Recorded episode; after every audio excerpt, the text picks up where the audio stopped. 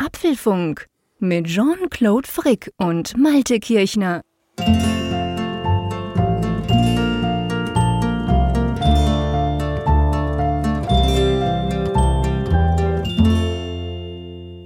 Hallo und herzlich willkommen zum Apfelfunk, Ausgabe 368 die wir am 22.02.23, immerhin Malte. es ist nicht ganz 22.02.22, aber es ist auch ein schönes Datum, oder? Ja, ist lustig. Heute Abend muss ich einen Zettel unterschreiben mit Datum und da ist mir das auch aufgefallen. Und irgendwie ist ja diese 23 am Ende der Showstopper, aber trotzdem ein schönes Absolut. Datum. wir hätten natürlich jetzt einfach erst am Donnerstag aufnehmen können. Dann wäre es 23.02.23 oh. gewesen. Das wäre auch witzig gewesen, aber das würden wir ja unseren Hörern nie antun. Ja, soweit kommt es noch, so noch, dass wir jetzt irgendwelche komischen Daten kriegen kreieren. Podcast verschieben, sowas tun wir doch nicht. ja, ja, okay. Wie geht es dir? Ach du, mir geht es gut. Es ist ja man, man, ja, man, man lernt ja das, das äh, Wenige zu schätzen manchmal schon, ne? Also, dass man gesund ist, dass die Familie gesund ist. Dass ja, das ist nicht wenig, du. Also, das ist ja, nee, das, das Größte, das Wichtigste eigentlich. Das ist tatsächlich ganz schön viel. Und das sind so vermeintliche ja. Selbstverständlichkeiten, die einem halt manchmal vor Augen geführt werden, wie wenig selbstverständlich sie sind, wenn es plötzlich nicht mehr ja. so toll ist. Stimmt. Und äh, naja, es war jetzt ja nicht so gravierend. Es waren halt wirklich jetzt Vireninfekte, die uns da aus den mhm. Latschen geholt haben, die den Alltag dann völlig ausgesetzt haben haben. Aber wenn man jetzt so wieder in so einer Normalität ist, also man kann selbst dem schnöden Alltag eine ganze Menge abgewinnen, wo ich so echt so denke morgens, hey cool, ne, alle gesund. Ja. Und man weiß das plötzlich zu schätzen, gell? Ja. So die Normalität, wo man manchmal so denkt, boah, krasser Trott und so. Aber ja, da hast du recht. Bei, bei mir ist es ein bisschen umgekehrt gerade, weil, weil meine beiden ähm, Jungs, die sind gerade krank. Oh je. Die liegen gerade da nieder. Aber ja gut, die sind 12 und 14 jetzt dann gleich beide. Also da ist es, ich sag mal, der Betreuungsaufwand hält sich ja in Grenzen. Man geht ab und zu gucken, die schlafen viel und irgendwann nehmen sie das Handy und machen irgendwas. Also das ist ja okay. Aber trotzdem tut es einem natürlich leid, weil die haben auch irgendwie so eine, ja, irgend so einen viralen Mist. Die halbe Klasse vom einen ist irgendwie krank und ihn hat es dann auch erwischt. Also da geht offensichtlich irgendwas Fieses auch bei uns rum.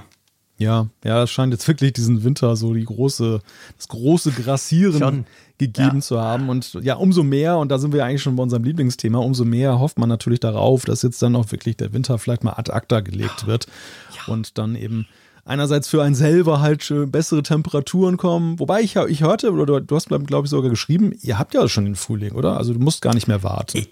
Ja, eigentlich schon. Also wir hatten jetzt tatsächlich das, das müssen fast drei Wochen gewesen sein, wo wir wirklich hervorragendes Wetter hatten. Viel Sonne, sehr viel Sonne, mhm. teilweise recht kalt in der Nacht und es war auch teilweise jetzt noch nicht so mega warm. Aber jetzt die letzten paar Tage war es irgendwie 13, äh, 14 Grad, völlig verrückt für, für im Februar. Also es ist ja auch, stimmt ja eigentlich auch irgendwas nicht, aber ich nehme es natürlich gern. Jetzt heute gerade, also jetzt am Mittwochabend, wo wir das aufzeichnen, hat es nach langem mal wieder angefangen zu regnen, was natürlich für die Natur und den Garten großartig ist. Und es soll dann wohl auch wieder ein bisschen kühler werden. Aber ja, kein Schnee und keine richtig krasse Kälte. Also du, ich, ich bin mega happy. Also ja. es fühlt sich wirklich wie Frühling an. Ja, hier geht es momentan so ein bisschen hin und her. Wir hatten jetzt am ähm, Freitag Sturm, ich weiß, glaube ich, gestern, oh. war das gestern oder so, also die Tage auch nochmal wieder Sturm. Und das ist ja immer so mit Temperaturunterschieden verbunden. Also dann ist es erst kalt, mhm. dann ist es warm, dann ist es wieder ja. kalt.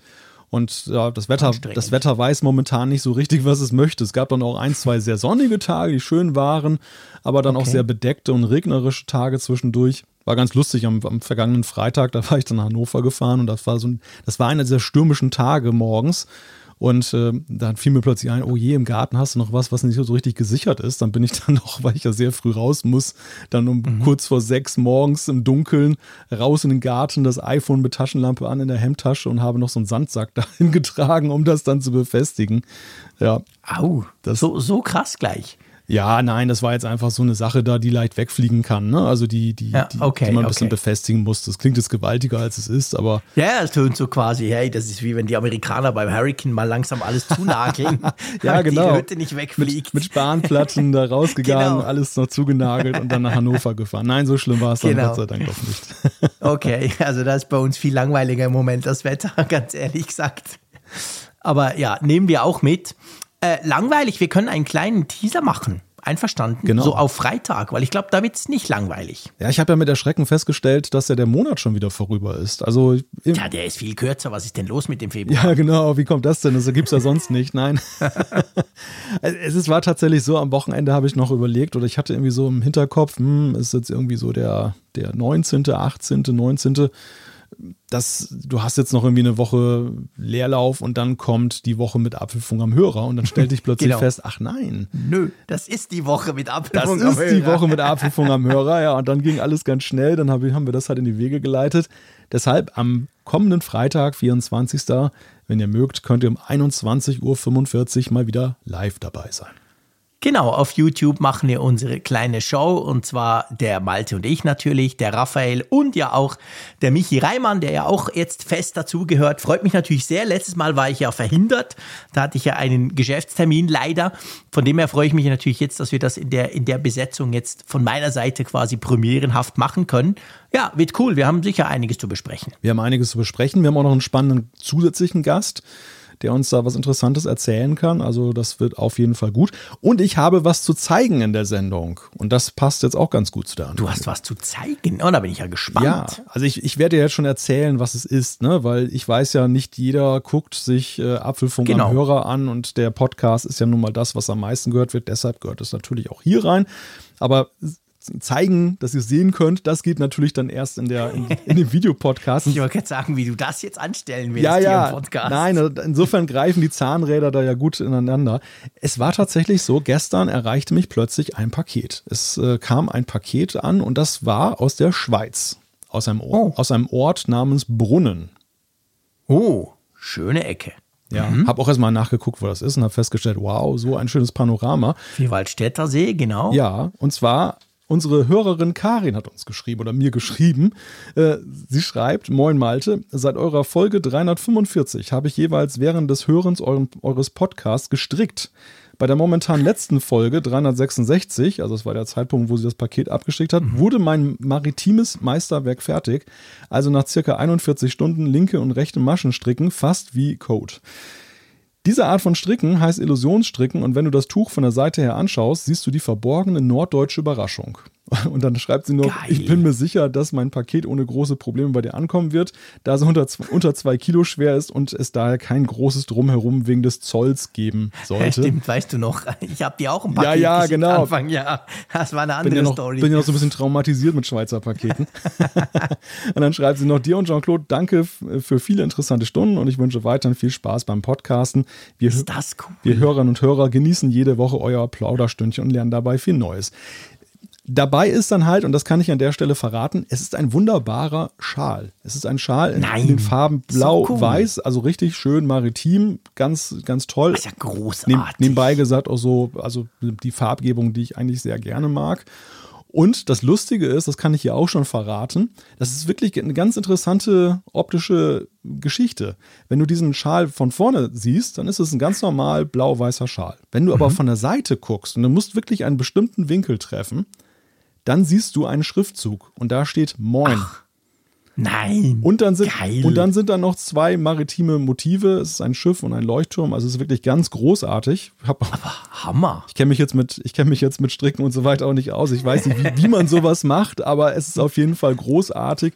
Ja, und Wow. da muss ich einfach mal sagen, ganz herzliches Dankeschön an Karin. Also ganz tolle Idee, ganz toll, dass dieses Geschenk, das werde ich wirklich in Ehren halten.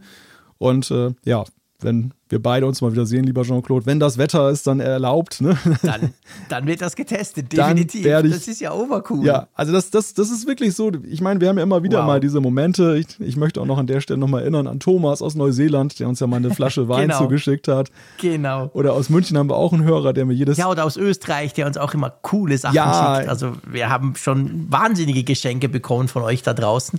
Aber das ist ja wirklich interessant. Das, da bin ich sehr gespannt. Da freue ich mich, also ich freue mich sowieso auf Freitag, aber da bin ich gespannt, wenn du das in die Kamera hältst, wie das aussieht. Ja, ich muss ja auch noch ein bisschen üben, ne? Also wie ich den halte, dass ich das. Dass man's dann auch sieht, Genau, genau. dass ich diesen optischen Effekt auch für die Kamera Gleich die hinbekomme. Kamera runterreißt. Da muss ich nochmal so ein paar Rehearsals machen, aber das kriegen wir hin. Wow, sehr, sehr cool. Das ist, das ist wirklich spannend. Okay. Interessant. Und dann hat sie ja in dem Fall, was, was hat sie gesagt? 300, blub, was hast du gesagt? Irgendwie 62 oder irgend sowas? Dann Ja. hat es ja nur ein paar Wochen gedauert, bis es bei dir war, oder? Genau, also der, der Brief ist datiert auf den 15. Februar. Gestern war der 21. Ah das ging ja schnell. Das ging Ja, eigentlich das ging ja schnell. relativ fix. Das, Das ist natürlich cool, wenn du es als Brief schicken kannst. Das ist eben schon, das ist natürlich, da hatte ich natürlich mit meiner Hardware, die ich dir geschickt habe, keine Chance. das hätte ein bisschen schwer reingepasst. Ja. genau. Ja, du weißt ja, dass ich das ja ursprünglich, ich habe dir ein Mischpult geschickt. Das gleiche, was ich ja auch nutze. Und du weißt ja, ich hatte eigentlich ja, ich habe dir das ja mal vor Monaten schon gesagt, ja, vielleicht, vielleicht lasse ich mir was einfallen. Und dann hatte ich eigentlich tatsächlich vor, das nach Deutschland zu bringen und quasi als innerdeutsches Paket zu verschicken, weil ich dachte, das ist sicher viel, viel einfacher. Hat dann aber auch aus logistischen Gründen nicht funktioniert. Aber das wäre wahrscheinlich schneller gegangen.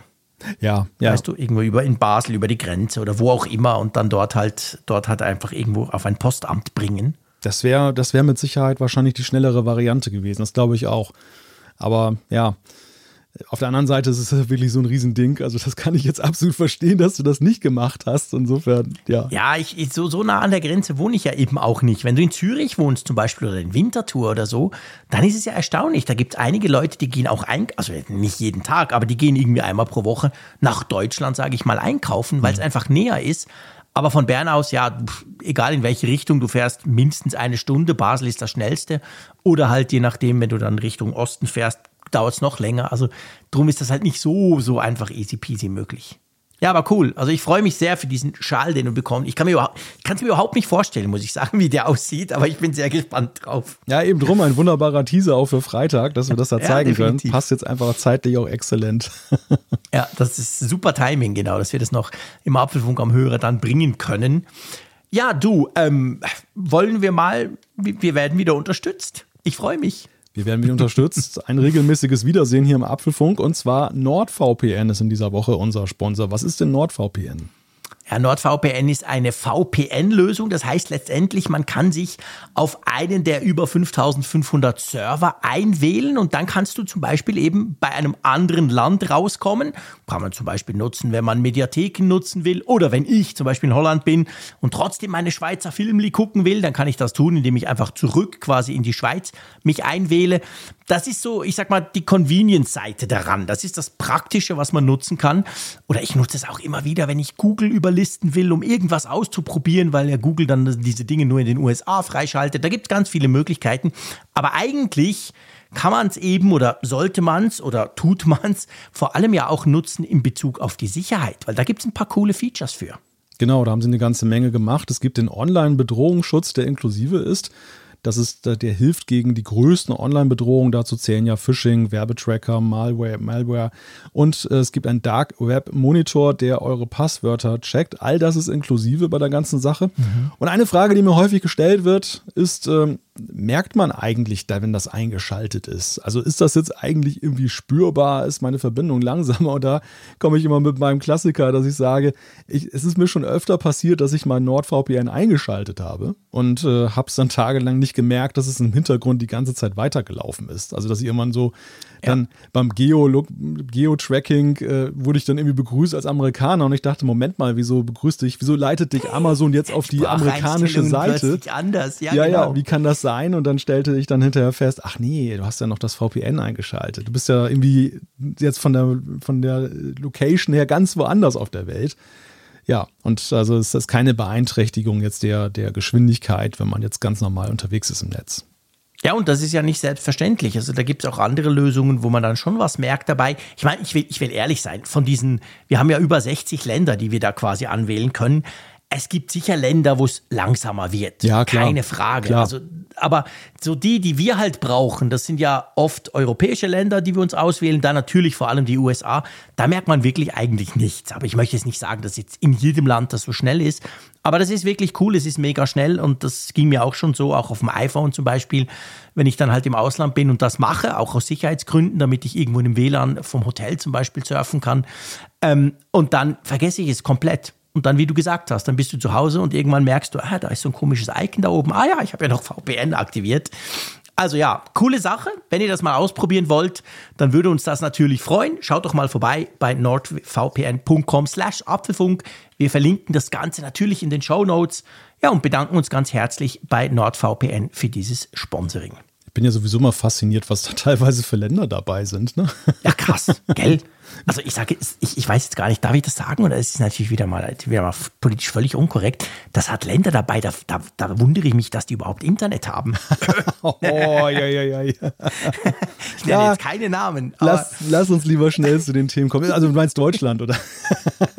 Nein, das hast jetzt du gesagt. Das hast jetzt du gesagt, mein Lieber. Ja, das wäre ja. Oh, da halte ich mir wieder das, ganz viele böse Zuschriften. Nein, nein, das, ich sage nichts. Wäre jetzt Mobilfunk gewesen, aber. genau, Mobilfunk oder Bahnverbindungen oder was auch immer. oh je. Nein, ja. dieses Fass wollen wir nicht auftun, mein Lieber. Genau. Komm, lass uns ganz schnell zu den Themen rüberspringen. Genau, lass uns über Positives sprechen. Und da haben wir diese Woche eine ganze Menge. Das erste Thema, hier kommt die 4. Das kann iOS 16.4. Ein Push für Web-Apps, WebKit, was das künftig neu kann. Oh, das finde ich auch spannend. Dann keine Beta für Leisetreter. Apple ändert die Verteilung. Mal eine Zahl. So verbreitet ist iOS 16. Aufgekauft. Apple sichert sich 3-Nanometer-Chips von TSMC. Digitales Armband. Was plant Apple wohl für die Apple Watch? Nichts zu sehen. Das Mixed Reality Headset ist angeblich zeitlich verschoben worden. Dann gibt es natürlich die Umfrage der Woche und auch Zuschriften unserer Hörerschaft. Da haben wir uns wieder ganz, ganz coole Zuschriften von euch erreicht und einige davon werden wir sicher noch besprechen. Ja, lass uns loslegen. Also ich meine, wir sprechen jetzt von einer Beta, aber iOS 16.4 darf man sagen, steht vor der Tür. Das wäre wahrscheinlich ein bisschen übertrieben. So, so, das ist erst die erste Beta, oder? Ja, ja, ja das, ich glaube, das wird tatsächlich eher so ein Frühjahrsrelease Kommt im werden. Frühling, genau. So Ende, also das, das, das ist ja eigentlich immer so diese Version, die Apple so lanciert, dass sie zum Beispiel mit einem potenziellen Frühjahrsevent zusammenfällt. Das ist dann ja. irgendwie, wenn da, wenn da Ende März dieses Jahr etwas kommen sollte, dass wir dann eben dann die finale Version ungefähr zu dem Zeitpunkt sehen werden. Genau. Und es ist so immer dieses Früh, das war jetzt schon ein paar Jahre so, diese Frühlingsversion, ich sag ja mal so, die liefert ja immer noch einige Features nach, über die schon zwar nicht im Frühling, aber im Sommer gesprochen wurde, nämlich an der WWDC. Und auch sonst kommt da einiges. Also das, das dürfte wieder ein größeres Update werden. Ja, das ist so ein bisschen das Update, so scheint mir das, äh, wo Apple jetzt so die letzten Funktionen, die sie letztes Jahr im Sommer auf der WWDC angekündigt haben, dann jetzt nachliefern. Ne? Also, mhm. das, dass so diese Vervollständigung wo ja. sie dann in, in, den Sommer oder in das Frühjahr gehen, eben mit, der, mit den letzten Sachen, die noch ausstanden. Dann kommen vielleicht noch so ein paar Bugfixes oder noch so kleinere Änderungen, aber dann konzentriert sich auch bei Apple alles darauf, auf das nächste iOS und äh, das dann ja auch auf der WWDC mit der ersten Beta-Version dann vorgestellt wird. Mhm. Was kommt denn neu? Worauf können wir uns freuen? Ja, erstmal kommt etwas wieder und zwar die Home HomeKit-Architektur soll jetzt dann, ja, ja, wurde ja schon vermutet. Ich weiß nicht, ob ich mich freuen soll. ja, da werden wahrscheinlich einige auch nicht mehr so euphorisch sein nach den ersten Erlebnissen, mhm. die es da gab, denn wir wissen ja, diese neue HomeKit-Architektur, die vor Weihnachten das erste Mal rausgebracht wurde, die hat ja mal manchen das, das uh, Smart Home ein wenig lahmgelegt und Apple ja, hat das dann die ja. Die ging ordentlich schief. Die ging ordentlich schief, genau. Und dann hat Apple das ja zurückgezogen Viele haben vermutet, dass mit, oder es gab auch Hinweise, dass mit iOS 16.3, was wir jetzt ja schon haben, das dann wieder rauskommt, also dass es dann wieder mhm. weitergeht, repariert. Aber hat dann doch länger gedauert und ja, jetzt äh, wird hochgehandelt, dass iOS 16.4 das bringt. Ich meine, so langsam wird es ja auch Zeit, ne? Das ist ja, je länger das dauert, desto mehr ist das ja auch für Apple nicht so toll. Ja, definitiv, weil letztendlich, also wir haben immer über dieses Update von HomeKit gesprochen, welches schief ging und zum Teil wirklich ganze Smart Home Installationen zerschossen wurden. Aber eigentlich ist dieses Update von HomeKit, diese, ich sag mal, diese Verbesserung vom Grundsystem eigentlich ja dahingehend nötig, weil man sich verspricht, und das hat auch Apple so gesagt, dass es danach eben zuverlässiger laufen soll, schneller laufen soll und so weiter. Wir alle kennen das, du sagst, mach Licht an und dann ein Grübel grübeln und dann irgendwie Moment oder, also man merkt ja schon, dass da irgendwie HomeKit, ich habe manchmal so ein bisschen das Gefühl, ob das wohl so ein bisschen an seine Grenzen stößt. Mhm. Obwohl ich jetzt, weiß ich habe jetzt nicht ein Smart Home mit tausend Geräten drin, aber ich habe schon einiges. Viele Lampen und Kameras und hier und da und all die HomePods und weiß nicht was. Also gibt schon einiges. Und manchmal denke ich so, wow, Freunde, puh, vielleicht ist das Ganze mit diesen XML-Files, die da hin und her geschoben werden, nicht das Richtige. Und auf jeden Fall, solche Probleme soll das ja adressieren, damit es dann sauberer läuft. Ja, es muss halt einfach laufen.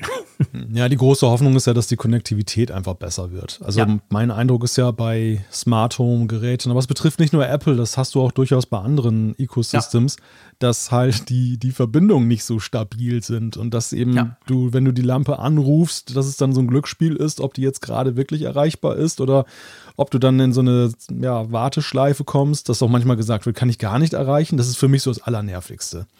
Wenn ich jetzt irgendwie sage, mach mal Licht Mhm. Ja. an und dann heißt es, ja, ich kann das Gerät sowieso gerade nicht erreichen. Ja, genau. Ja, das ist das ist Mist. Ich meine, dann. dann Ja, oder schon, schon nur dieses Moment. Ja. Weißt du, wenn ich sage, mach jetzt das Licht an und dann irgendwie, oh, ich arbeite dran, dann denke ich, ja, fuck, in der Zeit habe ich selber irgendwo einen Schalter gedrückt. Dafür habe ich es ja nicht, weißt Ja, du? ja. Vor allem stell dir vor, du, du würdest auf den mechanischen Lichtschalter drücken und da kommt eine Stimme aus der Wand, die Genau. sagt, Moment, ich muss erst genau. mal mich verbinden. genau. Ich muss dazu erstmal diese Schaltkreise zusammenklicken Ja, das- und dann geht es irgendwann mal an. Also da da muss man ganz knallhart sagen, der, der Benchmark ist natürlich das, das Mechanische, das Analoge.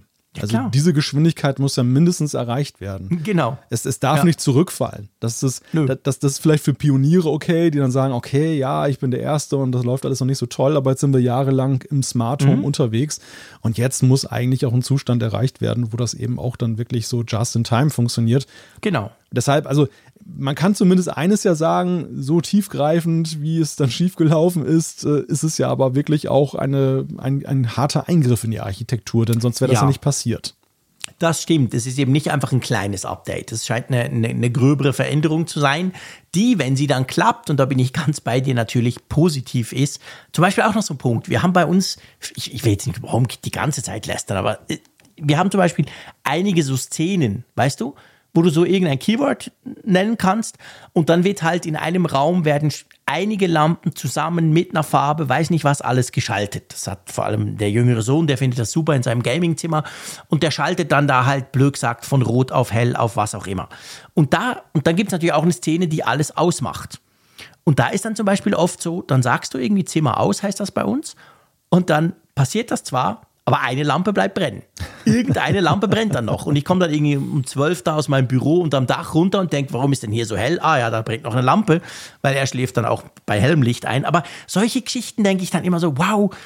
Und ja, also wir hoffen mal, dass das alles besser wird mit iOS 16.4. Aber das ist ja nicht die, das einzige Feature. Es gibt auch noch finanzielle Features, kann man dem so sagen? Nee, aber es gibt ein Sparkonto.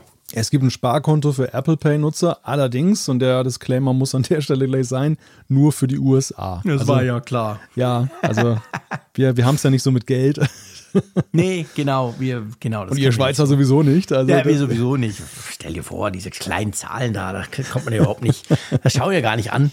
Ja, schade eigentlich. Wäre nämlich eine coole Fe ein cooles Feature gewesen. Also man hat wirklich ein, ein, ja, ein Zinskonto hätte man oder soll man da wohl machen können. Man kann dann auch Apple Cash rein transferieren. Ähm, ja, schöne Sache, aber das wird bei uns garantiert nicht kommen, weil es hängt mit dieser, ja auch mit der Card, also der Apple Card, der Kreditkarte der physischen zusammen. Und das haben wir alles nicht und sieht ja auch nicht aus, als startet das so, so bald bei uns, oder? Na, da wäre ich mir gar nicht so sicher. Wir lesen ja Meinst auf der anderen Seite auch, dass Apple ja Ambitionen hat, sich unabhängiger zu machen von Partnern und äh, auch einiges selbst in die Hand nehmen möchte, um eben im Fintech-Bereich auch da Ja. im Service-Bereich dann zu wachsen.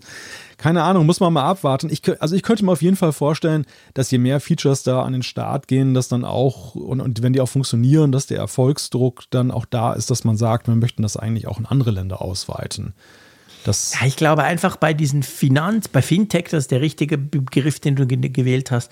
Ich glaube, dabei ist es halt immer kompliziert, weil du eben doch nicht alles selber machen kannst und du brauchst dann eine Lizenz und du brauchst einen Partner und so weiter. Und das können sie natürlich in den USA alles relativ schnell auf die Beine stellen. Aber in Europa, du weißt ja, wie es ist. Dann Deutschland ist dann vielleicht nicht die gleiche Bank wie England und und und. Weißt du zum Beispiel dieses, wie, wie heißt das Feature, dass du dir per, per Apple Pay quasi via iMessage Geld überweisen kannst. Das gibt es ja in den USA schon seit einiger Zeit. ist das nicht Apple Pay Cash? Doch, ist das Apple Geld? Ich glaube, es ist Apple Cash oder Apple, Apple Pay Cash, genau Ja. so ist es. Und ich meine, ich finde das eine geniale Funktion. Das ist ja die Funktion, die bei uns, ich habe auch schon darüber gesprochen, Twint, diese Konkurrenz-App zu Apple Pay quasi ja kann. Und das ist genau der Grund, warum das bei uns so wahnsinnig beliebt ist. Und das ist ja jetzt nichts wirklich Neues. Das hat Apple vor einigen Jahren vorgestellt. Aber meines Wissens hat das nie den Sprung über den Teich geschafft. Und das fände ich was, ich glaube, das würde jeder cool finden, wenn du einfach, ja, wir gehen halt zusammen essen, ich zahle und du willst mir deinen Anteil überweisen oder was auch immer. Hm. Das wäre doch eine großartige Sache, aber es kommt auch noch nicht. Ja, zweifellos. Aber ich glaube, das liegt eben auch daran, dass der Finanzmarkt halt extrem stark reguliert ist. Ja, und du dann genau. diese Spezifika, die du in jedem Land und auf jedem Kontinent hast, das ist einfach ein Dschungel, durch den du ja. durch musst, wo auch vielleicht die Wirtschaftlichkeit auch in Frage gestellt ist. Du musst wahrscheinlich eine kritische Größe dann erstmal erreichen, dass sich das auch rechnet, dein Engagement. Ja. Und ähm, ja, ich habe auch nach wie vor das Gefühl, dass das Apple da einfach explorativ unterwegs ist, dass sie sich erstmal angucken, wie ja. das jetzt in den USA funktioniert, das hoch und runter skalieren. Wir lesen ja auch davon, dass ja zum Beispiel der, der Partner von der Apple Card, Goldman Sachs, jetzt da ganz schön zubuttert bei der ganzen mhm. Sache. Ja. Also, dass es längst auch jetzt nicht für den Partner so eine Lizenz zum Gelddrucken ist, da mit Apple zusammenzuarbeiten und ja, sowas, sowas muss halt reifen. Ich staune ja. eigentlich immer darüber, wie schnell sich andere Dinge so durchsetzen oder internationalisieren, die Apple macht, die auch sehr an nationale Eigenheiten gebunden sind. Also nehmen wir jetzt zum Beispiel mal diese Notruf-SOS-Geschichte mit Satellit. Mhm. Hätte ich jetzt nicht gedacht, dass das so schnell tatsächlich ja, auch stimmt. in Deutschland ankommt und, und nee, nutzbar ich ist. Ich auch nicht. Ja.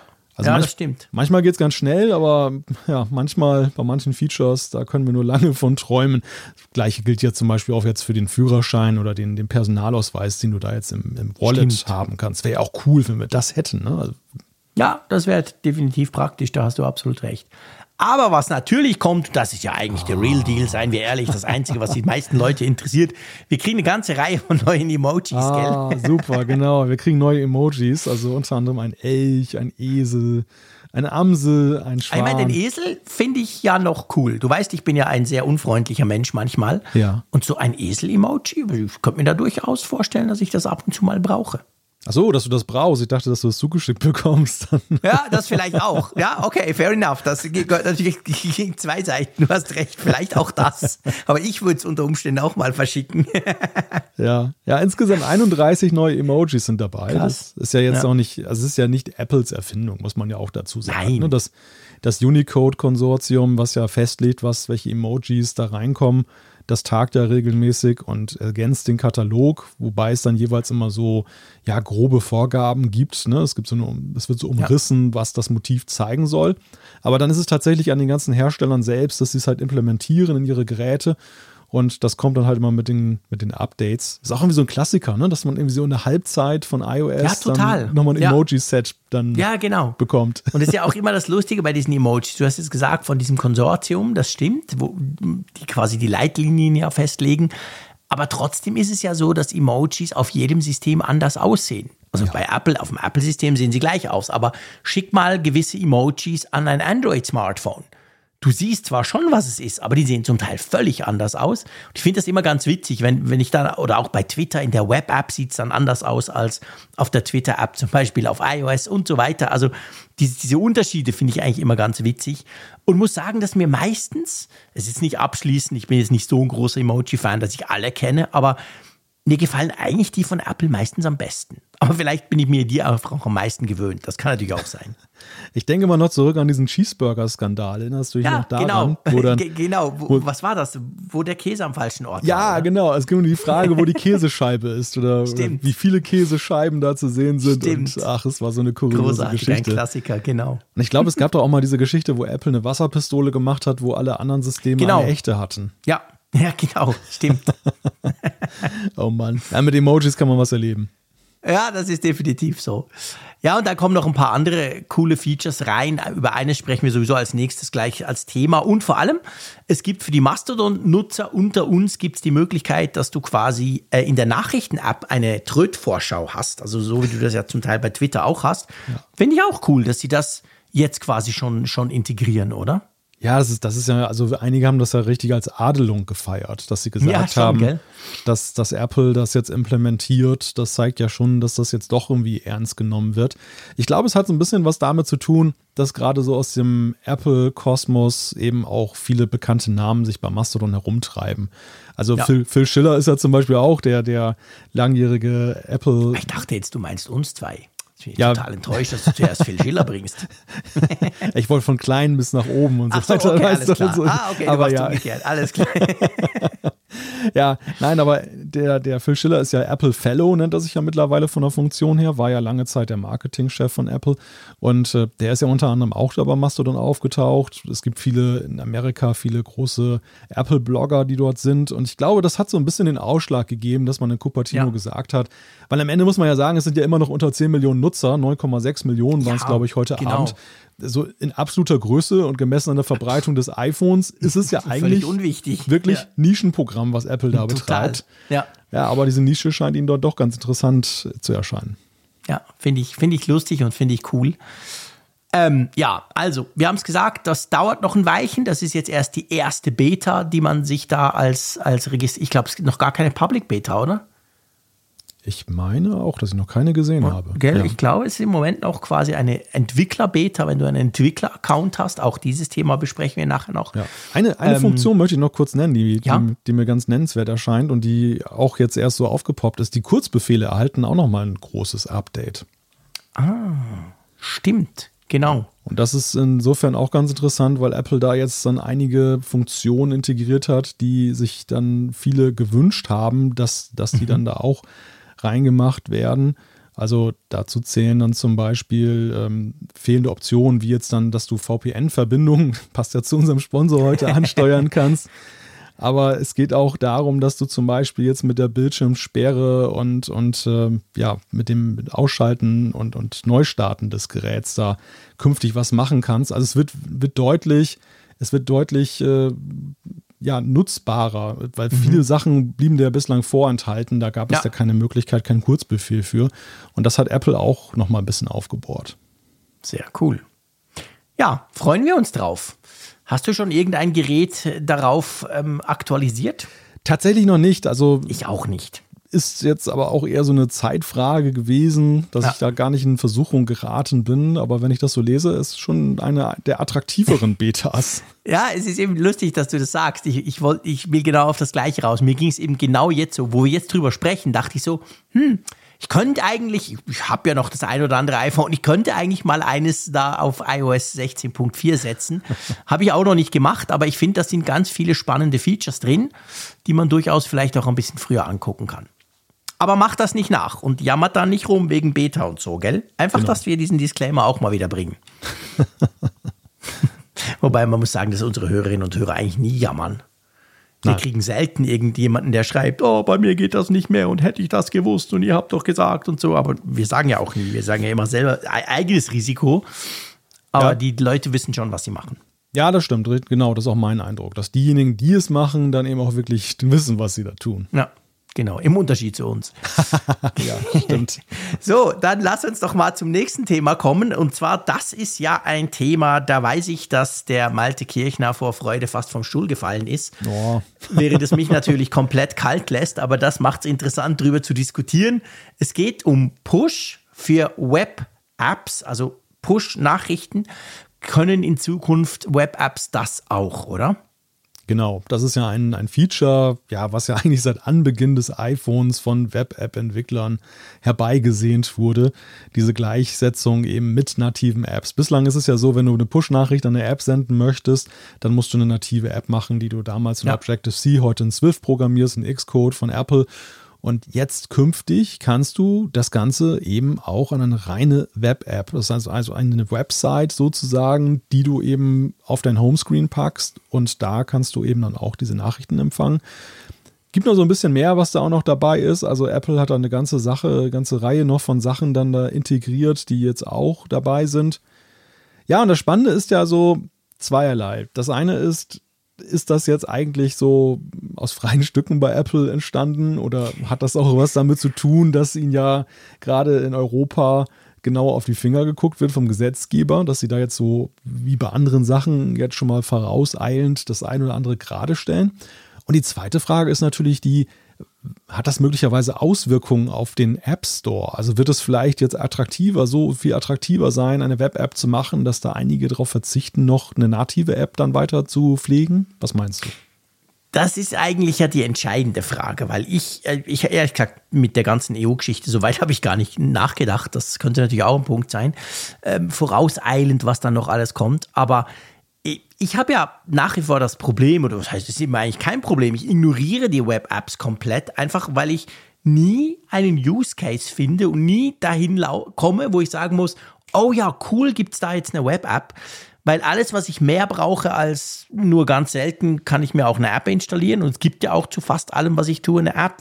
Egal, wo ich Kaffee trinke, kann es sicher sein, jeder Laden hat eine App. Und dann, also ich muss wirklich sagen, ich brauche Webcaps, Web, äh, Web-Apps eigentlich nie. Und vielleicht ist ja dieses Push-Feature, du weißt, ich bin ja ein ziemlicher Push-Fanatiker, ähm, genau das, was noch gefehlt hat, dass das dann attraktiver wird. Weil du hast schon recht, jetzt wo du das sagst, vielleicht gibt es ja Apps, und ich überlege gerade bei meinen vielen auf meinem iPhone, da bin ich fast sicher, da gibt es einige Apps, die könnte man völlig problemlos mit einer Web-App realisieren, weil die aber eben halt auch pushen wollen, konnte man das bisher nicht. Ja. Also viele Apps sind ja quasi so eine Art Web-Container schon. Ja. Aber eben das ganze, das ganze Push-Zeug, also das ist schon, das ist eine gute Überlegung von dir. Vielleicht wird das dazu führen, dass wir weniger Apps haben und mehr Web-Apps. Ich weiß es nicht. Ja, also ich glaube, das wird eine schwierige Abwägung werden für diejenigen, die Apps herausgeben, weil es natürlich ja auch ein Wert ist, im App Store aufzutauchen. Also, dass ja, du über die, stimmt. dass du über die App Store Suche und, und ich meine, die, so viele Jahre iPhone haben auch Spuren hinterlassen, ähm, die Leute jetzt erstmal umzutrainieren und zu sagen, hey, pass auf, diese App kriegst du anders über deinen Safari-Browser und dann musst du sagen, packe auf den Homescreen, als du das gewöhnt bist bei Apps, dass du in den App Store gehst. Also bist du solche ja, hm. so ein Muscle Memory, wie man ja so sagt, mal so umjustiert hast, dass das funktioniert, das ist, ein, das ist ein weiter Weg. Und eben deshalb glaube ich auch, ist das so ein Punkt, der vielleicht tatsächlich erst zur voller Entfaltung gerät, wenn dann diese neuen Bestimmungen der EU mhm. dann auch greifen. Also zum Beispiel eben auch, und da sind, dürfen wir auch noch gespannt sein, alternative App Stores, Sideloading, dann wird ja diese ganze Sache mit dem, mit dem Installieren von Apps ja so viel diverser auch werden, dass ja mhm. auch dieser Fokus auf, das geht ja nur über den App Store, dann wegkommt bei den Leuten. Aber gell, jetzt schon, bei Web-Apps gibt es ja keinen gestrengen App Store, der drüber guckt, oder? Das stimmt, das stimmt. Also du könntest eigentlich Dinge mit Web-Apps tun, die du beim App Store nicht kannst, weil sie sonst Apples ähm, Hüter quasi ablehnen. Genau, genau. Das, dann, insofern ist das natürlich schon auch sehr attraktiv für einige Anbieter, weil sie ja auch ja theoretisch jetzt, und das wäre mal spannend, wie das dann in, in der Realität aussieht, dann Bezahlmodelle integrieren könnten, die an Apples In-App-Purchase vorbeigehen. Ja, also, oder Inhalte, keine Ahnung. irgendwelche Dinge, die halt Apple nicht will, könntest du ja so dann eigentlich trotzdem auf die iPhones ja. bringen. Also rein funktionell muss ich sagen, ist es so, dass ja für, für einige Anbieter das sehr attraktiv wäre, auf das Native zu verzichten und einfach eine Web-App zu machen. Das ja. Nachrichtenanbieter zum Beispiel, die hätten ja eher noch den Vorteil, dass sie eine App für beide Systeme machen, Android und iOS. Und ähm, das machen sie ja teil, du hast es ja gesagt, teilweise machen sie es ja heute schon, wenn du dir manche Apps anguckst. Mhm. Ähm, immer wenn es dir etwas komisch vorkommt, wie das UI sich darstellt, ja. ist es meistens ein Hinweis darauf, dass da irgendwie eine Web-App eigentlich läuft, die in so einem ja. Container ist, also wo da einfach nur ein Web-View ge genommen wird genau. und so ein nativer Unterbau, so ein Fahrgestell sozusagen. Und dann kann man halt so ein paar Sachen halt damit machen. Man kann zum Beispiel ein Widget noch machen, man kann eben die Notifikationen bekommen, aber man hat eben nicht den doppelten Entwicklungsaufwand für die Kernfunktion, die man auf beiden ja. Betriebssystemen hat. Ja, und da kannst du jetzt noch einen Schritt weiter gehen. Auf der anderen Seite ist es natürlich auch so als Entwickler, ja, so klar, du kriegst jetzt die Push-Nachrichten. Das wäre vor zehn Jahren, hätte das vielen schon ausgereicht. Mhm. Aber heute will man ja eigentlich auch ein bisschen mehr haben schon. Also die Widgets und solche Sachen sind ja auch für viele attraktiv. Das stimmt, das stimmt. Und das kann natürlich eine Web-App nach wie vor nicht, genau. Ja, ja, klar, ich meine, guter Punkt. Also da hat sich natürlich Apple und die ganze Entwicklungsumgebung, aber eben auch die Entwickler selber haben sich ja massiv weiterentwickelt. Es gibt schon ein paar coole Features, die du als, als App, als richtige App halt haben kannst, die dann so eine Web-App doch noch nicht hinkriegt. Ja, eben, ich, komme wieder dazu. Also ganz ehrlich, ich habe nur zu Testzwecken bisher jemals eine Web-App wirklich genutzt, sonst noch nie, weil ich es einfach nicht brauche. Wie ist das bei dir? Hast du Web-Apps bei dir auf deinem Homescreen irgendwo? Nicht im regelmäßigen Gebrauch, aber ich hatte tatsächlich auch mal so ein, zwei, die, ja, die ich dann installiert habe, die als okay. solche dargeboten wurden. Und ja, ich fand das schon ganz faszinierend, dass wie, wie nah das am Original ist und wie, mhm. ja, wie wenig du den, also die, die große Hürde war tatsächlich die Installation Das, äh, ja. das war sehr ungewohnt. Safari und so, ja, genau. Ja, ja, und dieses Füge zum Homescreen hinzu ja. und so. Ich glaube schon, dass das eine ziemliche Barriere ist, weil es einfach, ja, es ist dann doch eher für den Techie. Ne? Ja. Das ist, das ist nicht so schön einfach, wie Apple das mit dem App Store gestaltet hat.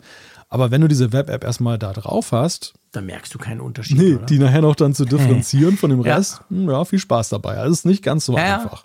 Ja, ich glaube, ich glaube, das ist auch wichtig, einfach als Information. Also, weil wahrscheinlich, ich gehe mal davon aus, ganz viele, die uns zuhören, haben eben auch noch nie eine Web-App wirklich ausprobiert. Das ist ja da nicht so, dass da quasi einfach ein Safari-Fenster aufgeht, irgendein Tab, ein zusätzlicher oder so, sondern das läuft ja gefühlt eigentlich wie eine ganz normale App. Genau, das ist, es ist zwar tatsächlich ein, ein ja, in gewisser Weise ein Safari-Fenster, ein WebKit, äh, ein WebView, aber es ist halt Fullscreen, du hast keine Bedienelemente eines Browsers, was es dann entlarven ja. würde und ja, dadurch genau. erscheint es dann je nach Programmierung natürlich auch der Web-App, erscheint es dir wirklich wie eine richtige native App, die du auch sonst bekommst. Ja. Gut, das kommt, gell, mit iOS 16.4. Also das ist eine dieser vielen Funktionen, die mit iOS 16.4 dann rauskommen soll. Genau, das ist dann ein elementarer Bestandteil der, der Betas, auch für iPad OS und ja, werden wir dann mit der finalen Version bekommen. Sehr schön. Ja, dann lass uns doch weitergehen und man kann, wir kleben quasi noch nach wie vor an iOS 16.4.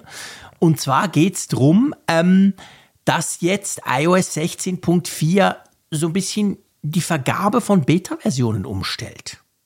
Genau, da, da war es ja bislang so, dass der Weg, den man, also es gibt ja, es gibt ja zweierlei Arten von Beta, das muss man vielleicht erstmal voranstellen. Mhm. Und da ist es ja so, es gibt einerseits die Public Beta, mit der dürften auch hier beim Apfelfunk wahrscheinlich die allermeisten, ja. die überhaupt mit Betas was am Hut haben, schon mal zu tun gehabt haben. Und es gibt auf der anderen Seite die Developer Betas. Das sind die Entwickler Betas, die immer etwas früher erscheinen als die Public mhm. Betas, die sich vor allem an Entwickler von Apps oder eigentlich nur an Entwickler von Apps richten, dass die frühzeitig damit beginnen können, ihre Apps an künftige Updates äh, von iOS anzupassen oder iPadOS und das dann schon ausprobieren können. Nun ist es so der Reiz, Betas auszuprobieren. Wir kennen es alle, besonders bei, bei der WWDC, wenn eine, ein nächstes mhm. großes Release kommt, ist ja nicht gering. Es gibt ja auch diesen Herrn aus St. Gallen, der ja manchmal versucht, seinen gesamten Gerätepark gleich umzustellen. Und da haben dann halt doch einige, die gar kein Entwickler sind, einen Entwickler-Account, der 100 Euro im Jahr kostet, um sich dann da ein Profil runterzuladen, genau. mit dem du es installieren kannst. Du kannst aber auch, und das war mir bislang gar nicht so be bewusst, dass das eben doch noch so einfach ist, du kannst dieses Profil auch einfach von einem anderen, der einen Entwickler-Account hat, nehmen und installieren. Genau. Und ich glaube, das ist genau der Punkt. Also, ähm, ich meine, ich zahle auch diese 100 Dollar pro Jahr eigentlich, damit ich das ausprobieren kann, damit ich es vorher ausprobieren kann und ich programmiere ja nicht. Also ich stehe dazu und das ist auch okay. Aber was mir auch nicht bewusst war, du kannst auch einfach im Internet nach diesen, nach diesen Profilfiles suchen. Und dann findest du die, dann lädst du die runter auf dein iPhone, führst die aus und zack, bist du im Beta-Programm drin. Also das ist tatsächlich super easy eigentlich. Da müsstest du nicht unbedingt dafür zahlen. Und genau da schiebt jetzt Apple einen Riegel. Genau, und der Riegel sieht so aus, dass sie das darauf umstellen, dass du nicht mehr diesen ziemlich händischen Weg, man muss ja sagen, diese Profilinstallation ist ja, ja eigentlich ist total doof. Ja, das ist aber noch so aus den Anfangstagen ein Stück ja, weit der, der Entwicklung. Also da, damals war es ja auch so, dass du, wenn du eine App als Entwickler getestet hast, dann hast du tatsächlich da irgendwie über iTunes da mal so ein IPA-File, das, ist, das sind diese iPhone Application Files, darüber mhm. geschoben, um das auszuprobieren. Damals musstest du auch das Provisioning-Profile zum Testen dann einer App dann ja. noch manuell rüberziehen. Das war mega umständlich. Das hat sich ja alles über die Zeit dann alles vereinfacht und auch diese Geschichte, dass du dann einfach diese, dieses äh, Beta-Profil einfach über den mobilen Webbrowser runterlädst und dann ist, geht es auch von selbst, ist ja auch schon ein Komfort zu gewinnen. Ja. Aber jetzt wollen sie es halt dahingehend umstellen, dass es mit deiner Apple-ID verknüpft wird. Das heißt, wenn du dann, du bist ja mit deinem, bei deinem iPhone in der Regel mit einer Apple-ID eingeloggt und mhm. wenn du die eingegeben hast, dann als bei deinem Developer-Profil, ja, dann kriegst du eben die Betas dann in den Software-Updates angezeigt. Ja, und was cool ist vor allem, und das finde ich eigentlich recht cool, Du kannst dann auswählen in den Software-Updates. Da gibt es die Möglichkeit, automatische Updates zum Beispiel einzuschalten. Das ist ja vorher schon so. Und dann gibt es aber so 9 Punkt Beta-Updates. Und da kannst du sagen ja oder nein. Also du kannst dort direkt quasi wählen, willst du immer die Beta-Updates oder eben nicht? Willst du irgendwo stehen bleiben oder bleibst du dann beim Release stehen? Weil wir alle kennen das, dann hat man sein, sein quasi ähm, sein Beta-Profil eben installiert. Alles schön und gut, 16.3 kommt final raus. Der Frick vergisst natürlich, dass er dieses Beta-Profil noch auf dem iPhone hat und irgendwann fängt das schon wieder an runterzuladen, die nächste Beta, die du vielleicht gar nicht willst. Das kannst du jetzt so ein bisschen offensichtlicher einfach umstellen in den, in den Einstellungen. Also ich muss sagen, ich finde diesen Weg eigentlich okay. Ja, zumindest ist es halt äh, jetzt auch ansprechender und, und, und moderner, wie sie es machen. Genau. Wir, wir haben das ja in Grundzügen ja schon gesehen bei der Softwareaktualisierung von iOS, dass ähm, du, wenn ein neues großes Release kommt, sie ja dir anbieten und dann gibt es noch eine alte Version vielleicht mit einem Update, meinetwegen 15 was weiß Stimmt. ich, 7, Ja. äh, da hattest du diesen Auswahlschalter, ne? dass du sagen Ja, konntest. genau, welches äh, du jetzt willst. Ja, möchtest du lieber iOS 16 oder die 15.7 haben. Und, und wer ein Apple TV besitzt, der kennt ja auch dort diesen Schalter, der sieht auch ziemlich ähnlich aus, wie das künftig auf dem iPhone ist. Da kannst du ja auch Beta-Versionen auswählen und dann Ja. da installieren. Ich weiß jetzt gar nicht, ob das da schon mit der Apple ID verknüpft ist, weil ich jetzt so einen Developer-Account habe. Oder ob das jeder sieht, weiß diese Beta-Version. Das Das weiß ich nicht. nicht, nicht, dass ich jetzt erzähle, dass ein Beta-Schalter, alle gucken nach und sagen, Moment mal, da ist ja gar keiner. Also Genau. bei mir, bei mir taucht auf jeden Fall einer auf und dann kannst du es halt auswählen, dass Ja. du, ob du so eine Beta-Version von tvOS dann da installierst. Ja, stimmt, das, das, das taucht bei mir aber auch auf. Aber es heißt nichts, wir haben beide eine, einen Entwickler-Account, stimmt. Ja, ja, genau. Das ist halt Ja. die Frage, ob das Genau. äh, daran gekoppelt, ob Beim HomePod nämlich auch. Wenn du in der Home, HomeKit, also in der Home-App guckst, hast du diesen Schalter auch beim HomePod. Ist mir letztes Mal aufgefallen. Ja, der Punkt ist ja der, dass du beim HomePod und beim Apple TV ja keine vernünftige andere Möglichkeit hast, Nee. es ja sonst zu installieren. Und Du kannst ja dort nichts irgendwie selber, du kannst ja nicht Siri sagen, installier mal eine neue Version oder ein Beta. Das wäre auch cool. Ja. Oder per Sprache. Es werden, aber ich glaube, es werden schon einige traurig sein. Ne? Also es gibt ja schon so diejenigen, die ganz ungeduldig sind. Und äh, klar, der Hinweis darauf, die Public Beta ist ja nicht anders als die Developer Beta. Die kommt meistens nur mal ein bisschen mit Verzug und dann äh, ist sie da. Ja. Aber, aber gerade bei der allerersten Beta, wenn auf der WWDC was vorgestellt wurde, da dauert es ja bis zur Public Beta ja, Ja. doch immer eine ganze Und Weile. dieses Mal ging es noch länger. Das war ja, glaube ich, Ja. dann die Beta 3 sogar oder so erst, als die Public Beta kam. Also wir, sage ich mal, Entwickler konnten das schon eine ganze Weile ausprobieren, bevor dann das für die ganz breite Öffentlichkeit geöffnet wurde. Äh, ja, okay, ja, stimmt. Man kann es nicht mehr so easy peasy, also ja kein Hacken, aber ähm, eben es war halt vorher sehr, sehr einfach möglich und das wird jetzt schwieriger beziehungsweise gar nicht mehr möglich werden. Muss man halt, jetzt gibt es plötzlich ganz viele neue Entwickler dann. Im Juni. ja, stimmt. Das wird wahrscheinlich für großen Zulauf dann. Ja, Wobei man ja die Gerüchte sagen, ja, es sei langweilig, iOS 17. Also vielleicht gibt es dann auch nicht so viele. Mal gucken, wir werden es ja dann sehen. Ja, warte mal ab, nachher musst du noch einen Programmiertest dann irgendwie absolvieren, bevor du dann ins Stimmt, Developer-Programm aufgenommen super, wirst. genau. Mach mal eine Hello World App. Vorher lassen wir dich nicht rein. Genau. Bitte einmal ein Swift UI, irgendwie eine App Genau. mit drei Modal Views hier. Gut, das gebe ich dann dem Chat GPT, der kann das dann für mich programmieren. Ach ja, stimmt, da war ja was. Okay, also das sind die Änderungen beim Beta-Profil oder überhaupt bei der ganzen Sache. Ja, du, lass uns mal, wir sind immer noch bei Software, sind immer noch bei iOS 16, aber jetzt nicht irgendwie eine, eine ganz neue Version, sondern viel einfacher. Lass uns mal drüber sprechen, wie viele denn überhaupt iOS 16 schon drauf haben. Ist das ein Erfolg? Ich glaube, das kann man schon behaupten, ja. Also zumindest, es ist immer eine Frage des Maßstabs. Du erinnerst dich ja auch, Apple hat ja damals in den Keynotes äh, immer dann diese Zahlen gezeigt. So und so viele haben schon iOS äh, XY installiert. Und ich glaube, damals hatten wir ja teilweise exorbitant hohe Raten. Da war es ja wirklich so, dass ja eben, was weiß ich, äh, 80, 90 Prozent dann eben binnen kürzester Zeit dann eben auf die neue Version gesprungen sind. Wir wissen, es gibt ja hier und da mal ein bisschen mehr Skepsis, das was auch irgendwie seine Gründe hat, weil es ja immer mal wieder neue Releases gab, wo dann auch die Nutzer am Anfang ein bisschen Probleme damit hatten. Und äh, mittlerweile ist Apple dazu übergegangen, dass sie so in der Regel Januar, Februar dann Zahlen rausgeben und Ja. sagen, so und so viel Male wurde, wurde das jetzt dann installiert. Das Ganze messen sie in dem App Store. Und äh, ja, jetzt haben wir halt frische Zahlen bekommen. Ein Monat später, als das letztes Jahr der Fall war bei iOS 15. Insofern sind die nicht ganz so leicht vergleichbar. Aber ähm, ja, zum Stichtag 14. Februar.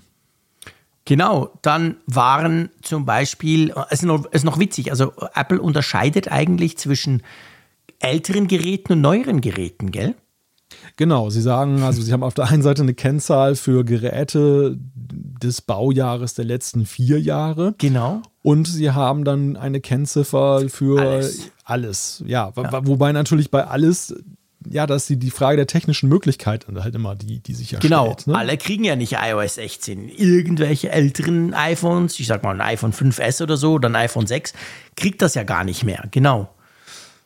Aber ja, die Zahlen sind eindrücklich. Also wenn wir die, die, die vier Jahre, die maximal vier Jahre alten Geräte angucken, dann sind es 81 Prozent, die da schon auf iOS 16 stehen. 15 auf iOS 15 und 4 Prozent noch vorher. Und bei den allen, also overall bei iOS, ist es so, dass wir bei 72 Prozent sind. Und das finde ich schon, das ist krass. Ja, also das freut natürlich auch Entwickler, weil für Entwickler ist ja. es ja immer die Frage, ob du den neuen Werkzeugkasten, den du mit dem SDK des letzten Jahres bekommen hast, ob du den ruhigen Gewissens einsetzen kannst oder ob du allzu viele ausschließt, weil die Funktionen dann zum Beispiel für Nutzer, die noch iOS 15 haben, gar nicht verfügbar sind. Ja. Klar, du kannst Umwege bauen und solltest auch Umwege bauen, dass dann eben dann die iOS 15 Nutzer trotzdem eine vernünftige App kriegen und die sehen halt die Funktionen nicht. Aber es ist ja eben die Frage, ist es vergebene Liebesmühe, da jetzt so viel Arbeit reinzustecken? Und ja, ich sag mal, solche Zahlen erfreuen natürlich Entwickler. Ne? Du, du hast alle Möglichkeiten. Bei 81 Prozent, mein lieber Mann, das ist, und das, da, das unterscheidet Apple halt weiterhin nach wie vor sehr stark von der Android-Welt, mhm. wo du eben durch die starke Fragmentierung der Geräthersteller ja. und deren unterschiedliche Update-Politik ja eben nicht gewährleistet hast, dass neue Android-Versionen so eine Durchschlagskraft haben. Genau, und das erklärt halt auch, warum viele Features bei Android, die zum Beispiel dann von Google vorgestellt werden, sehr lange brauchen, bis sie wirklich in den Apps auch erscheinen. Ganz einfach drum, weil natürlich logischerweise die Entwickler wissen, ja, aber pff, solange die, die, die, die Adaption von diesem neuen Android, nehmen wir mal Android 13 zum Beispiel, das aktuelle im Moment, ähm, die ist dann halt so langsam, dass es natürlich sich nicht lohnt, da Features einzubauen, die ja fast dann keiner deiner potenziellen Nutzer auch brauchen kann. Was ich übrigens noch spannend finde zu diesen iOS-Zahlen, es sind ja auch die iPad-OS-Zahlen veröffentlicht worden. Und da muss man ja sagen, die iPad-Nutzer offensichtlich sind deutlich zurückhaltender. Da sind wir irgendwie bei, was ist es, gut die Hälfte, oder? Aller iPads hat die neue Version schon installiert. Ja. Und nicht irgendwie 72 Prozent, wie, wie beim iPhone. Also, woran liegt das? Weiß man das? Ja, ich glaube, man muss dem iPad noch zugute halten, dass es ja, das iPad OS ja einen ganzen Monat später erst rausgekommen ist. Das war also Stimmt, also dieses Jahr. Das war diese, ja dieses Mal so. Ja, das macht die Zahlen an der Stelle auch schwer vergleichbar mit dem Vorjahr, ja. wo wir da, glaube ich, ein ja, so, viel, so viel höheren Wert hatten wir tatsächlich gar nicht. Waren auch nur nee. 49 Prozent iPad ja. OS 15 im Mitte Januar 2022. Also äh, ja, einerseits die Entkopplung, aber auf der anderen Seite glaube ich einfach auch, dass das Update-Verhalten auf dem iPad deutlich zurückhaltender ist. Ja, weiß ich nicht, vielleicht weniger Gefahrenbewusstsein, weil man ein iPad häufig eher zu Hause einsetzt und irgendwie das Gefühl hat, das iPhone ja. ist viel gefährdeter. Ich weiß nicht, wie kommt das? Oder, oder also ich meine, wir sind jetzt extrem spekulativ unterwegs. Ich will ganz ehrlich sein, ich habe keine Ahnung. Aber ich könnte könnt mir natürlich auch vorstellen, dass vielleicht das iPad auch halt, also ich kenne zum Beispiel viele Leute, die haben ein iPad, aber die haben gar kein iPhone. Das ist nicht die Mehrheit, das wissen wir. Apple verkauft natürlich viel mehr iPhones als iPads, aber das gibt es ja auch. Und das sind dann oft Leute, die brauchen das als Second Screen. Das ist quasi ihr Device im Wohnzimmer und da, da surfen sie drauf rum und tun ein bisschen E-Mails schicken. Und die sind jetzt vielleicht nicht so ähm, drauf, dass sie dem hinterherrennen und gucken und oh, ein Update und hier und da. Also ich glaube schon, dass das iPhone, salopp gesagt, das persönliche Gerät ist. Weil du dein eigenes iPhone hast und das nutzt du natürlich auch mehr. Wohingegen das iPad gern gut auch mal ein Familien-iPad ist. Und dann also ich, ich, ich merke das selbst bei mir. Es gibt iPads, okay, verrückt, wir haben genug Geräte hier zu Hause, aber dem begegne ich gar nicht so oft. Und dann komme ich irgendwann vorbei und dann sehe ich vom Junior und denke, hey, aber da könnten wir ein paar Updates installieren und so. Also ich weiß nicht, ob das auch irgendwie reinspielt. Die andere Nutzung, weißt du? Ja, ja, ja, dass so eine, so eine Laziness dann halt da ist, mhm. dann, dann das Neueste zu installieren. Genau. Ja, aber ich meine, jetzt muss Apple mal weghören, aber das, das bestärkt natürlich ja Apple in dem Kurs, den sie ja fahren, dass sie ja eben Features auch beim iPad teilweise einfach äh, ein Jahr später bringen. Und wo, wo wir immer geklagt haben, warum nur, warum nur, nehmen wir mal die App-Mediathek oder bei den Widgets war es ja auch so, dass, das, dass man da als iPad-Nutzer länger warten musste. Die Zahlen bestärken sie ja eher darin. Weil ja, man kann es ja auch umgekehrt sehen. Man kann natürlich auch sagen, hey, aber die iPad-OS-Updates sind so langweilig, da muss ich mich ja nicht drum tun. ja, da kann ich ja noch ein paar Monate warten. Gut gekontert, gut gekontert. Ja, das gefällt mir sehr gut. Das, das ist das, was, was ich Apple wissen lassen möchte. Genau, genau. Das wollen wir Richtung Cupertino schicken, gefälligst. Und nicht, dass sie sich da noch weniger anstrengen müssen. Aber, genau. Aber, aber weißt du, ich glaube, es ist auch so ein bisschen der Punkt beim iPad. Also ich beobachte es auch in der Familie Never Change a Running System. Also das ist, ja, glaube ich, ausgeprägter stimmt. als beim Smartphone, wo eine, wo sowieso eine größere Dynamik einfach gesehen wird. Und ähm, ja, da sagt man einfach, es funktioniert doch. Warum soll ich es denn jetzt ändern? Ja, das könnte auch sein, absolut. Da hast du natürlich recht. Und gerade eben dann halt auch in Bezug darauf, dass jetzt vielleicht nicht so viele Features kommen, wo du denkst, ja, die brauche ich unbedingt, was vielleicht beim iPhone je nachdem anders ist. Und dann lässt du es halt laufen, weil es funktioniert ja auch. Es ist ja nicht so, man hat ja meistens nicht gröbere Fehler oder denkt, oh, das ist aber mühsam, dass das iPad das und das immer macht und so, sondern it just works und dann lässt du es halt entsprechend einfach laufen. Ist natürlich jetzt so, dass, dass mir gerade bewusst wird, dass wenn wir zum Beispiel hier ausgiebig über den Stage Manager uns unterhalten, dass das eigentlich eine sehr kleine Fraktion nur der Hörerinnen und Hörer betrifft. Denn wenn, wenn du jetzt zugrunde legst, dass eben nur 50 Prozent ja. der aktuellen iPads auf dem neuesten Stand sind und ja. Und davon wahrscheinlich drei Viertel gar nicht wissen, was der Stage Manager ist. Ja, ja, ja. Und in der absoluten Zahl, weil viele noch ältere Geräte haben, gerade das iPad wird ja auch noch länger betrieben als vier Jahre, ähm, ja, dann, dann noch mhm. weniger sind, die die neueste iPad OS-Version haben und diese ganzen Sachen nutzen können. Ja, ja. Also wir sprechen hier über Zukunftsmusik, der Zukunftsmusiks-Podcast. ja, stimmt, das hat was. Da, da hast du recht. Aber ich, ich fange ich tue jetzt nicht wieder über den Stage Manager lästern, um den Herrn in St. Gallen ein bisschen zu triggern. Das könnt ihr ja vielleicht dann am Apfelfunk am Hörern machen. genau, auf Wiedervorlage. genau, tun wir auf Wiedervorlage. Gut, dann lass uns zu einem neuen Thema kommen. Da geht es jetzt um Hardware. Und zwar geht es um zukünftige Hardware. Und zwar geht es darum, dass Apple hat ja, arbeitet ja mit TSMC zusammen. TSMC ist ja der Chip-Hersteller, also der, der quasi physisch dann die Chips baut, die wir im iPhone, aber auch in den Apple, in den Apple Macs zum Beispiel finden. Und da gibt es jetzt, wie ich finde, total krasse Gerüchte. Und zwar, dass Apple sich mehr oder weniger die ganze Produktionskapazität der neuen 3-Nanometer-Chips ähm, organisiert hat oder gekauft hat. Ja, das soll so sein. Das berichtet die in Taiwan erscheinende Digitimes, dass, dass Apple sich zumindest bei der, bei der ersten Generation mhm.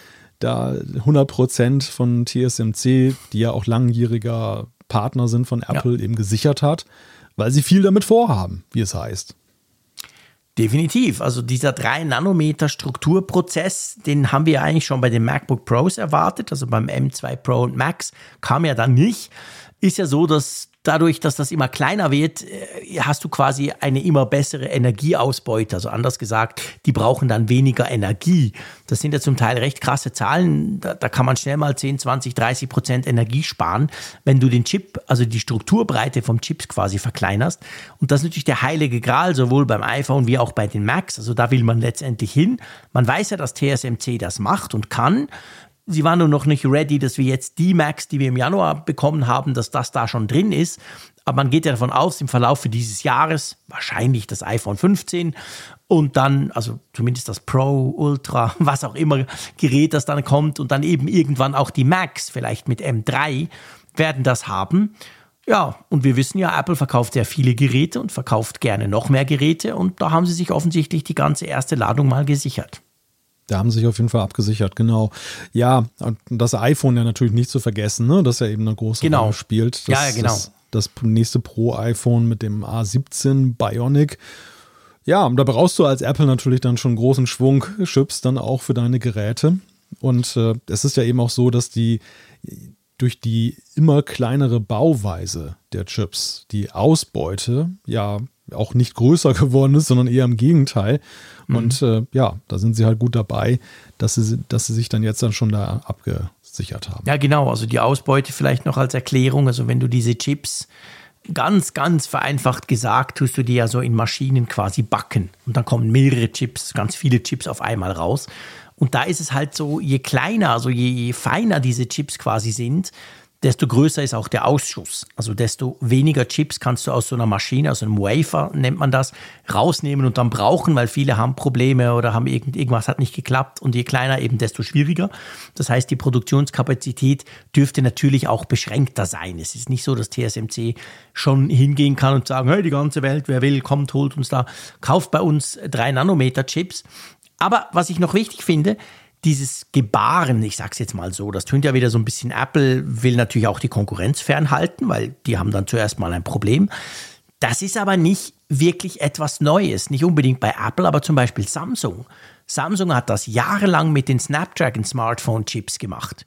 Die haben das immer so gemacht, wenn Samsung im Februar das neue Samsung Galaxy S irgendwas rausgebracht hat, dann war es früher so, inzwischen ist es nicht mehr so, dass du eigentlich diesen Snapdragon irgendwas Prozessor bei der Konkurrenz meistens erst so acht, neun Wochen später bekommen hast. Also da war wie klar, wenn LG auch noch ein Handy bringt, dann stellen sie das zwar in Barcelona vor, früher am Mobile World Congress, aber das Teil wird dann erst irgendwie im Mai rauskommen, wohingegen das Samsung-Teil, das kommt dann Ende Februar auf den Markt. Also das hat Samsung zum Beispiel auch, die hatten exklusive Deals mit, mit Qualcomm und haben einfach immer die, die erste, quasi die ganze erste Ladung einfach aufgekauft. Also da ist Apple offensichtlich in guter Gesellschaft. Du weißt übrigens schon, dass du jetzt mit Backen da auch gerade jemanden auch getriggert hast. Mit Backen? Ah, ja, stimmt, unseren Backfluencer.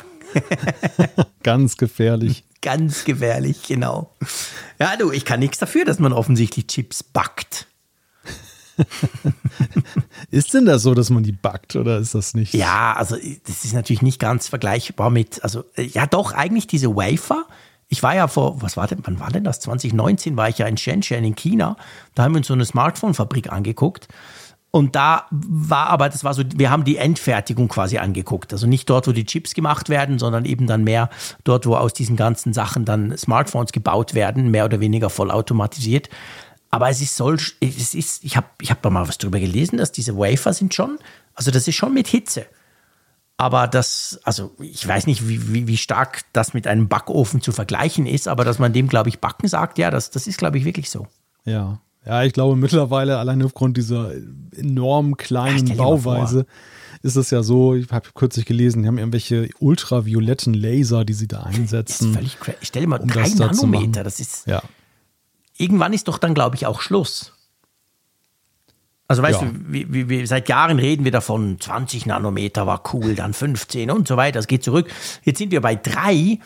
Also ich weiß ja nicht, ich, ich habe mal, ich habe mal, es war sogar in der CT, eine coole Publikation, musst du dir mal anschauen. Da habe ich mal was drüber gelesen, dass man, also rein physikalisch haben Forscher gesagt, kannst du das nicht beliebig weiter treiben. Ja. Also wahrscheinlich kommt nach 1 Nanometer schon noch irgendwas anderes. Aber irgendwann ist es einfach Stand aktuell mit Laser und Vorstellungen möglich. Irgendwann ist einfach Schluss. Kleiner kannst du das Zeug dann offensichtlich irgendwann mal nicht mehr machen. Ja, wobei das mit, mit physikalisch nicht möglich natürlich immer, glaube ich, einige Erfinder gerade dann eben. Wahrscheinlich triggert. Motiviert. Genau, ich, ja, ich wahrscheinlich. Denke mal, ich denke mal noch an die Festplatten damals, du weißt es auch. Da gab es ja auch mal diese Aussage, Kapazitäten über X seien jetzt gar Stimmt. nicht mehr erreichbar. Und ja, was, was können wir heute für Festplatten ja. kaufen? Ne? Die, die, die, die dürfte es gar nicht geben eigentlich. Ja, ja, da hast du natürlich recht. Das, das, das mag gut sein. Und ich kenne mich ja. da auch wirklich zu wenig aus, aber es ist schon spannend, dass es einfach, dass dieses Rennen noch weitergeht, weil du kannst natürlich dadurch eben immer viel mehr quasi, ähm, du, kannst, du kannst viel mehr Cores da drauf packen dann eben auch und, und Schaltungen, das sind ja inzwischen ja. Milliarden von Schaltungen. Und das ist schon interessant.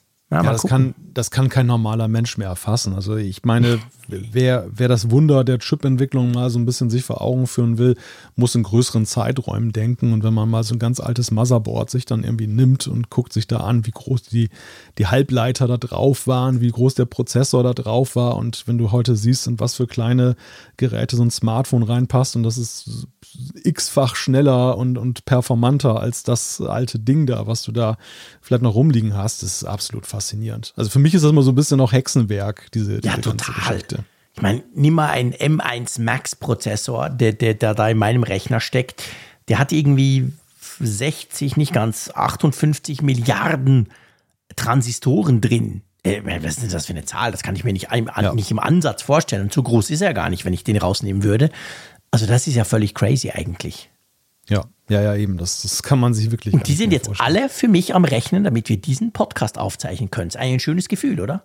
Ja, ein Ich habe so eine Armada von Milliarden von irgendwas. Ich kann mir auch Transistor selber nur so halb vorstellen, aber die sind jetzt alle am Arbeiten. eine große Schaltfabrik, wo jetzt genau. dann wieder Schalter Die ganze Zeit überlegen, werden. was macht jetzt der Frick? Was meint er jetzt genau? Wie, wie machen wir das jetzt? Sehr schön. Ein gutes Gefühl. Ja, ja. Fabrik, aber Fabrikdirektor Frick hier quasi. eine ganze Armada guckt, dass ich hier irgendwelchen Quatsch erzählen kann. Well, ähm, lass uns zu unserem nächsten Thema kommen. Genau, da am laufenden Band geht es jetzt weiter. Am laufenden Band, das passt doch wunderbar. Sehr schön, genau, am laufenden Band. Wenn wir schon von Fabrik sprechen. Es geht tatsächlich aber um ein Band und es geht um ein, naja, im Moment geht es noch um ein Patent, aber aus diesem Patent könnte zumindest mittelfristig ein recht spannendes Armband für die Apple Watch entstehen, oder? Ja, wir sehen ja immer wieder Patente von Apple, seien es jetzt Anmeldungen oder, oder zugewiesene Patente. Und ja, viele sind abstrakt, manche sind auch ein bisschen abwegig oder deuten eher auf Grundlagenforschung hin.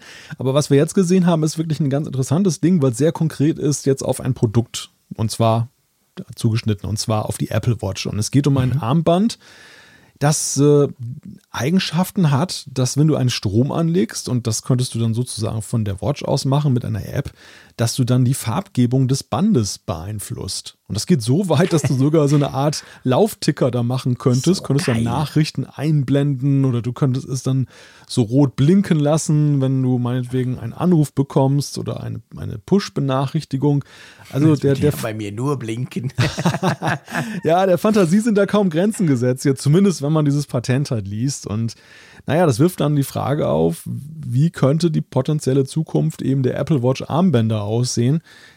ich meine, der, der Punkt, der Apple oder wir, wir träumen ja davon, du kannst alle Designs haben. Du hast meinetwegen eine App und sagst jetzt mal im Frühlingsgelb mhm. und morgen rot. Wunderbar. Müsstest auch nicht mehr da immer das dann abknibbeln da hinten, das, das Band. Aber, genau.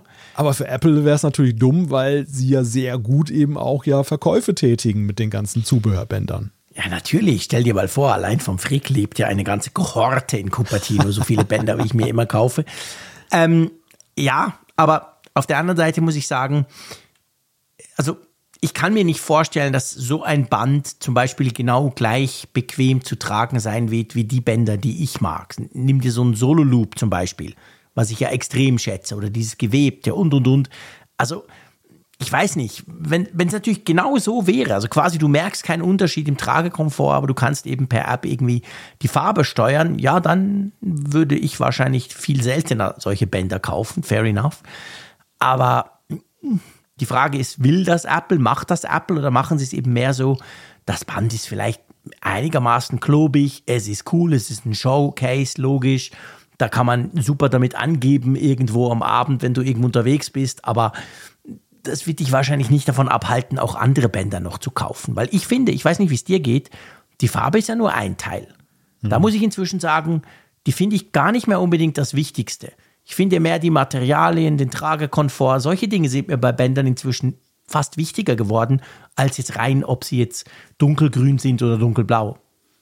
Ja, ja, ich glaube auch, dass das auch beides parallel sehr gut koexistieren kann, denn mhm. äh, wir wissen ja vor der Apple Watch, es ist ja nicht so eine rein rationale Geschichte, dass du jetzt einfach das nimmst, was äh, am preisgünstigsten ist, sondern dass ja viele Menschen eben auch wertschätzen, wenn sie ein bestimmtes Material beim Gehäuse haben. Und das ist ja dann genau. auch deutlich teurer. Müsste man ja auch nicht haben. Die Alu-Variante reicht ja auch.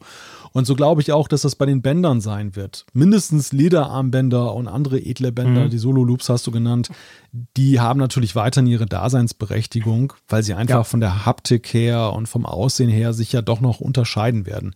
Genau. Und dann ist natürlich die Frage, wenn dieses Patent tatsächlich zur Anwendung kommt, das sei ja auch jetzt noch dahingestellt, aber wie gut sind denn zum Beispiel die Farben, die damit erzeugt werden? Ja. Es, es klingt ja jetzt erstmal so ein bisschen so nach so einem E-Ink-Display, ne? wie du das ja da so bei, bei E-Readern hast und die dann halt so mit, das ist, blinkt dann so einmal auf und dann ändert es irgendwie sein Aussehen. Und äh, es gibt ja auch farbige E-Ink-Displays ja mittlerweile, Stimmt. aber diese, diese Farben sind ja, mm, ja, Nicht so hell. Ja. so lala, würde ich eher sagen. Also Und andererseits darf es natürlich auch nicht zu viel Akku brauchen, weißt du? Ja. Also mein Sohnemann, der würde natürlich genial finden, wenn das so richtig grell blinkt. Weißt du, wenn du da so richtig Neon-Effekte oder so.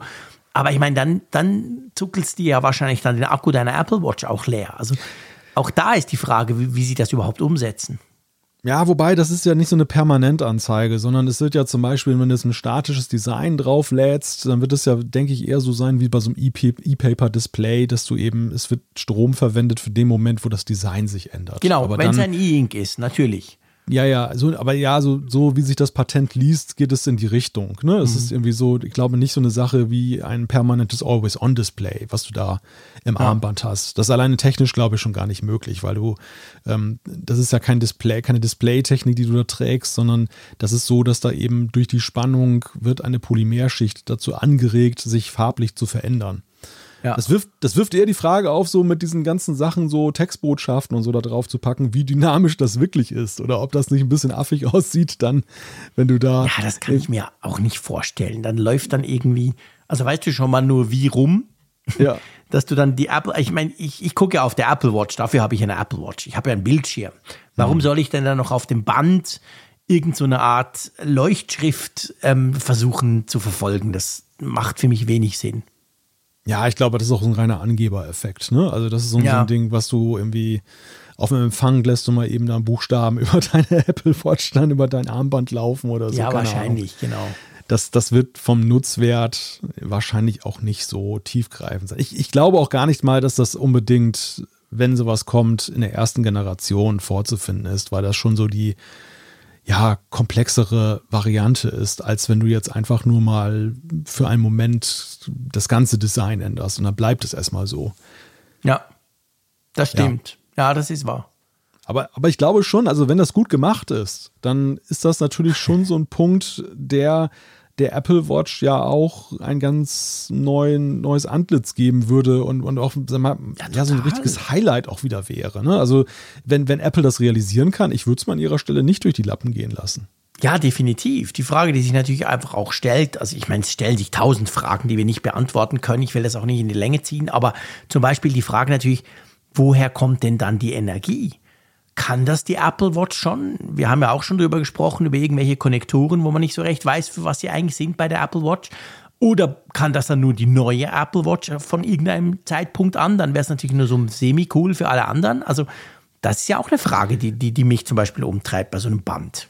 Also das wird definitiv, werden definitiv nur die neuen Apple Watches können. Das kann ich dir, glaube ich, Schon, oder?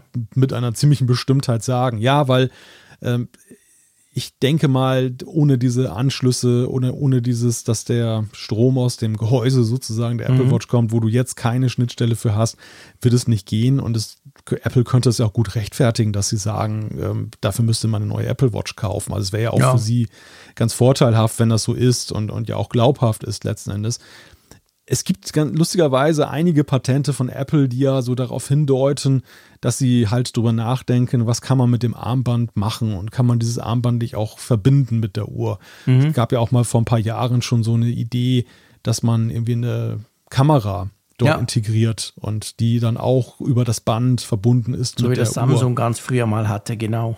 Ja, ja, also ich glaube, das ist so, ein- so eine, ja, so ein Gedankenspiel, was in Cupertino die ganzen- einige haben. Die ganzen Gesundheitsgeschichten, weißt du? Ja, Wenn ja, du dir ja. natürlich irgendwelche Sensoren, die du jetzt einfach vielleicht gar nicht in die Apple Watch reinkriegst, aber wenn du dir überlegst, hey, wir könnten die übers Band realisieren, dann könnte man sich schon vorstellen, dass die Apple Watch dann im Gesundheitsbereich halt noch ein paar Dinge kann, die sie im Moment nicht kann. Ein guter und wichtiger Punkt. Lustigerweise hatte ich da vor einiger Zeit nämlich auch mal so eine Patentmeldung bearbeitet. Da Mhm. ging, es, da ging es tatsächlich auch darum, dass Apple ein Patent angemeldet hat. Ich weiß gar nicht, worum ging es denn da? Es war mir eben, war das nicht irgendwie Blutdruck? War das nicht sogar Blutdruck? Doch, War das doch, nicht- ja, ich ich glaube, meine doch, das war Blutdruck. irgendeine so eine Blutdruckgeschichte, genau. wo, wo dann halt mit verschiedenen Schichten und Ja. von Sensoren gearbeitet wird, die dann halt in diesem Armband drin sind. Genau. Und man, man muss es auch ins Armband machen, um es von der Uhr abzukoppeln. Ja, genau, das war sowas. Also ich, ich will keine, oder man kann keine Wette jetzt darauf abschließen, was Apple künftig bei der Apple Watch macht, aufgrund von Patentschriften. Das muss man ganz klar ja. sagen. Patente sind immer nur erstmal Grundlagenforschung, die Apple betrieben hat und Ideenschutz, den sie sich da eben ja. eintragen lassen. Aber für mich deutet schon sehr vieles darauf hin, dass sie sehr stark damit liebäugeln, mehr aus dem Band zu machen, auch funktionell aus dem Band ja. zu machen da würde ich schon so eine, so eine kleine Wette eingehen, dass wir in einigen Jahren da sicherlich mal was sehen werden in der Richtung. Ja, das könnte ich mir absolut auch vorstellen. Apropos sehen werden. Ha, was für eine schöne Überleitung. Ja. Danke, Malte. Ähm, ja, und zwar, wir müssen darüber diskutieren, was wir vielleicht nicht so schnell sehen werden, wie das der eine oder andere erwartet hat. Es geht natürlich ums Mixed Reality Headset. Beim Thema Sehen passt das ja ganz gut rein. Da gibt es jetzt aktuelle Gerüchte, dass der ursprünglich geplante Start verschoben oder die ursprünglich, sagen wir so, das Datum, wo man damit gerechnet hat, dass das vorgestellt wird, soll sich wohl nach hinten verschoben haben. Ja, man hat das ja selten, dass eine Terminverschiebung so wirkt, als wenn sie eigentlich genau der richtige Schritt ist. Normalerweise ja. ist man ja immer traurig und denkt, hm, oder das passt jetzt ja nicht mehr so gut, wenn es dann später kommt, weil ursprünglich war ja mal so spekuliert worden, März, März, oder ganz ursprünglich wurde ja mal von Januar gesprochen, dann ja, hieß genau. es ja März, April und jetzt ist das Neueste, dass gesagt wird, das ist auch nicht zu halten, man hat noch was gefunden, man muss nochmal nachbessern. Zur WWDC im Juni könnte es soweit sein. Genau. Und ich, und ich musste sagen, nach meinem Bauchgefühl passt es eigentlich viel besser, als wenn man es jetzt im Frühjahr rausgebracht hat. Aber sowas von. Ich, ich meine, ich weiß, hinterher ist man immer schlauer und es sind ja auch nur Gerüchte, wir wissen überhaupt nicht, ob das überhaupt stimmt, aber der Mark Gurman hat das, hat das vermeldet und er war ja auch der, der vermeldet hat, hey, das kommt im März. Und ich dachte immer, nein, das Mixed Reality Headset ist jetzt so der absolute Klassiker, den musst du an der WWDC bringen. Drum gab es ja letztes Jahr schon Gerüchte, wo einige dachten, ja, hey, boah, doch, wahrscheinlich kommt die Brille zumindest in der Sneak Peek Preview irgendwie schon letztes Jahr. Ich bin ganz bei dir. Also, wenn dann dort, weil es geht ja um Ökosystem, es geht nicht nur um coole Hardware, sondern es geht ja darum, hey, ihr Entwickler, bitte jetzt baut doch geile Apps da rein. Und wann hast du denn die alle zusammen? Wann hast du all diese Geeks und Freaks an einem Ort? Das ist natürlich die WWDC. Also ich, ganz ehrlich, ich habe eigentlich nie an diesen März, Januar sowieso nicht Termin geglaubt, sondern ich dachte, ja, aber wenn, wenn wirklich dieses Jahr, dann muss es die WWDC sein. Ja, weil ich eben auch nicht glaube, dass es ein Consumer-Gerät ist, sondern dass genau. es gerade am Anfang eben ein, ein Pro-Gerät ist oder ein Dev-Gerät. Also ja, ich frage mich ja manchmal auch, aber das ist ein Exkurs. Äh, wir haben ja in der Apple-Landschaft mittlerweile eine ziemlich übersichtliche Zahl von Quellen für Gerüchte-Themen. Also ja. alles, was so aus Cupertino ausdringt, ist ja eigentlich German die allererste Adresse. Bestenfalls noch The Information, da diese, diese Zeit oder Zeitung beziehungsweise dieses Online-Magazin, was es genau. gibt. Und dann haben wir Ming Chi Kuo, der ja in, in, Asien so alles weiß. Genau. Und, und dann so, und dann so, so Leute mit einer stark abfallenden Tendenz zur Richtigkeit, dann die da auch noch da unterwegs sind. Aber Ming Chi Kuo ist ja schon so das Nonplusultra. Ja. Weißt du, wenn ich Tim Cook wäre, ich würde mir ja einen Spaß draus machen und würde gezielt solchen Leuten mal so eine Ente unterjubeln. So, du setzt mal einen auf Gorman ja. an und sag ihm mal, sag ihm mal, das hat sich jetzt nochmal drei Monate verschoben. Ja. Und dann mal so ein Jahr lang so ein Spiel durchmachen. Ja, erstens das, absolut. Es gab ja auch schon Gerüchte, sind wir beim Thema, dass genau das wohl Apple vielleicht auch ab und zu macht, dass sie wirklich Informationen so quasi streuen, die sich dann am Schluss als nicht richtig herausstellen.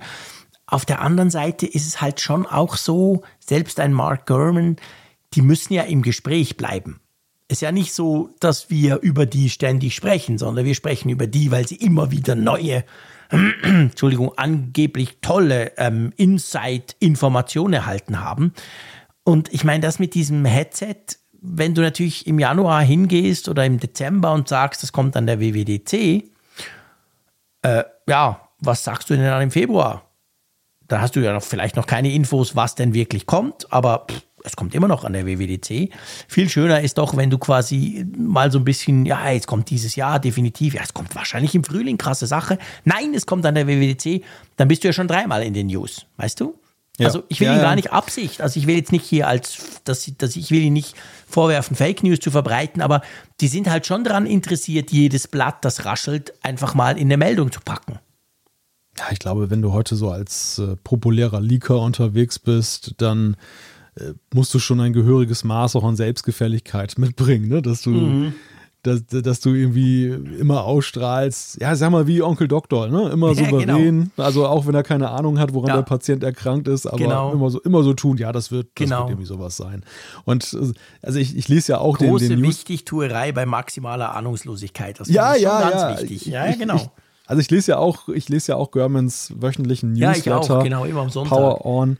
Und äh, interessant ist auch in dieser Subscriber Edition, also der Abo-Fassung, Abo, äh, mhm. da hast du dann auch noch so Fragen, die er mal gestellt bekommt ja. und die er dann auch ganz kompetent beantwortet.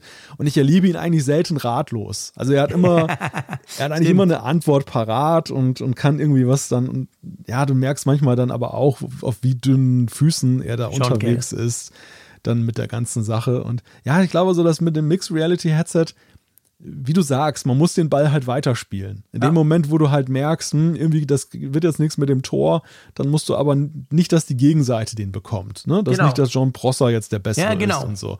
Und, und wir haben es ja auch sehr stark gesehen jetzt mit den Notebooks, mit den, mit den M2 Pro und M2 Max Prozessoren, wie, wie da ja auch so auf Zeit gespielt wurde mhm. und, und rückblickend gesehen ja eigentlich keiner so wirklich wusste, was genau. da Sache ist. Also selbst die Leaker wurden ja ein Stück. Klar, German hat sich dann hingestellt und hat gesagt, ja, ich habe das jetzt ja auch schon auf Januar verschoben, aber er hat ein halbes Jahr das Gegenteil behauptet. Ne? Er genau. hat ein halbes Jahr hat er dann eben den Herbst auserkoren als den Release-Tag. Genau. Und äh, ja, das lässt sich dann immer leicht sagen, wenn man drei Wochen vorher gesagt hat, dass es jetzt dann kommt, dass, dass man dann ja. die ganze Zeit recht gehabt hätte.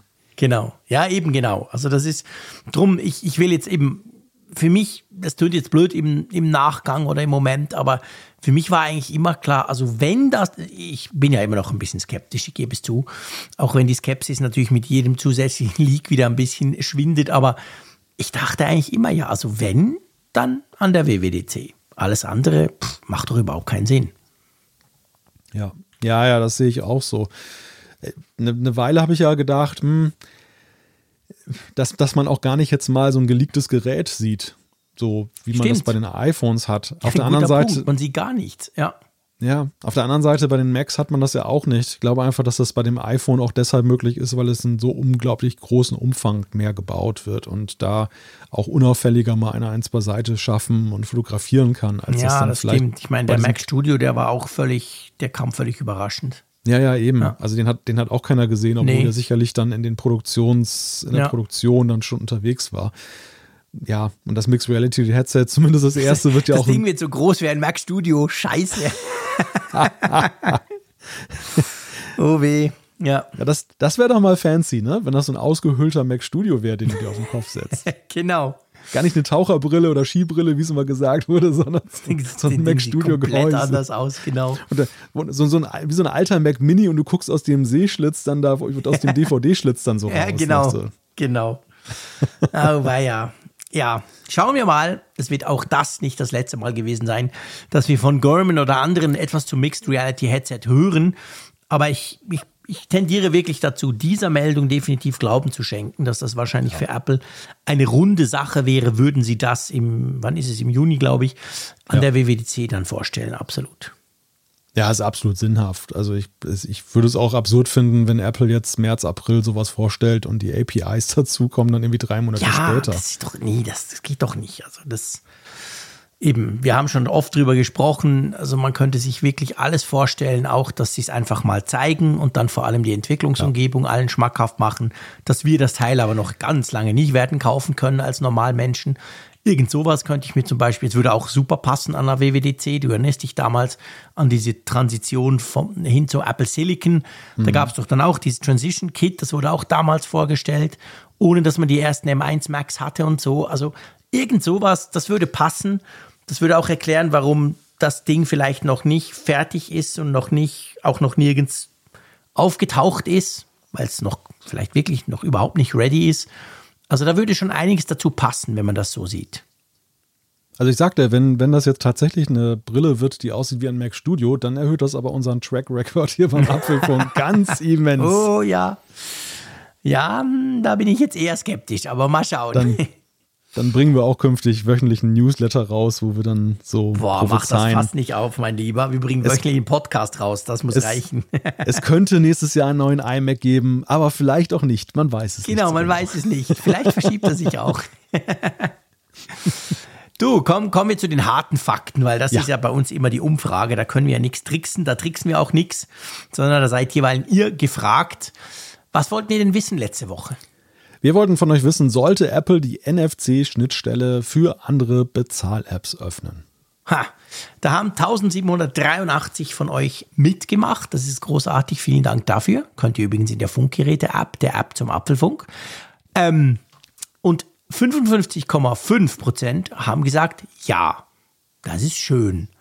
Aber 31,1 Prozent haben gesagt, nein. Und das versteht der Frick nicht. Und 13,4 Prozent haben gesagt, weiß nicht, keine Ahnung. Also der Nein-Anteil, den musst du mir erklären. Ich glaube schon, dass das für einige einen Wert hat, dass, dass Apple da sozusagen die exklusive Lizenz hat, das zu nutzen und dass das, ähm, ja, dass das Befürchtungen weckt, wenn das geöffnet wird, was kann da passieren? Also, dass das Vertrauen in Apple einfach da als der, Du meinst, es ist eine Sicherheitsgeschichte? Ähm, kann ich mir eigentlich nur so erklären, ja. Oder beziehungsweise, dass es die Sorge ist, dass die Einfachheit verloren geht, dass es dann halt eine Auswahl gibt und irgendwie, das ist umständlich. Ja, vielleicht, ja. Und jetzt ist es ja tatsächlich so, es gibt einen Anbieter und es ist dann alles ins System integriert, ne, mit Doppelklick auf der, Seite. Ja, klar, Seite. super simpel. Passiert ja, ja. einfach immer das Gleiche. Ich meine, das, das würde sich aber überhaupt nicht ausschließen. Man kann ja irgendwo in den sowieso schon völlig unübersichtlichen Systemeinstellungen machst du halt eine Einstellung, hey, NFC-Doppelklick, was geht denn auf? Geht da Twint auf? Geht da Apple Pay auf oder geht da Google Pay auf? Und dann ist ja, dann ändert sich für dich ja nichts. Ja, also ich, das, das, denke ich auch, dass es am Ende darauf hinausläuft, dass Apple die Einfachheit so oder so nicht aufgeben würde, auch wenn sie jetzt dazu gezwungen mhm. werden, das eben zu machen. Aber ich denke mal so, dass diese Meldungen, und wir sprachen ja vorhin schon über auch die alternativen App Stores, Sideloading, all diese Forderungen, ja. die da jetzt kommen, dass das schon auch den einen oder anderen verunsichert im Sinne von, hm, ja. wird vielleicht, wird, werden vielleicht die Vorschriften dafür sorgen, dass das, was ich an Apple gerade so wertschätze, eben diese Einfachheit ja. und dass es nicht 40 Wege gibt, Dinge zu tun. Wird. Ja, ja, richtig. Also, dass sie das gar nicht Apple ankreiden, sondern dass sie eher so den Eindruck haben, ähm, das ist keine gute, keine positive ja. Entwicklung, gemessen einfach an ihrem persönlichen Use Case. Also, weißt du, da, da, bin ich ja nicht anders. Also, mir, ich war wirklich konkret bei, der, bei dieser Frage NFC-Schnittstelle, war ich erstaunt, weil ich fände das eigentlich cool. Ich würde fast mit an Sicherheit grenzender Wahrscheinlichkeit nichts ändern, weil ich mit Apple Pay so zufrieden bin. Aber ich fände dieses Feature zum Beispiel cool. Aber ich bin bei ganz vielen anderen Dingen, zum Beispiel gerade vor allem bei den App Stores, da bin ich ja auch extrem dagegen. Ich finde das mega blöd. Ich will das, ich will das eigentlich nicht. Ich will nicht, dass Apple gezwungen wird, sein, sein iOS bzw. seine Betriebssysteme dahingehend zu öffnen, dass da irgendwelche alternative Quatsch drauf kann. Auch wenn ich selber ja das wahrscheinlich gar nicht installieren würde. Aber da bin ich auch, also von dem her, die, diesen Gedankengang kann ich schon nachvollziehen. Mich, mich hat es jetzt nur hier konkret bei NFC, hat es mich so ein bisschen verwundert, weil ich so dachte, ja, Zahlen mit Smartphone ist doch geil und man könnte ja dann halt mehr, je nachdem, wo du halt bist, hast du halt Apple Pay zum Beispiel nicht, dann könntest du halt noch was anderes nutzen. Also das war so ein bisschen meine Überlegung dahinter.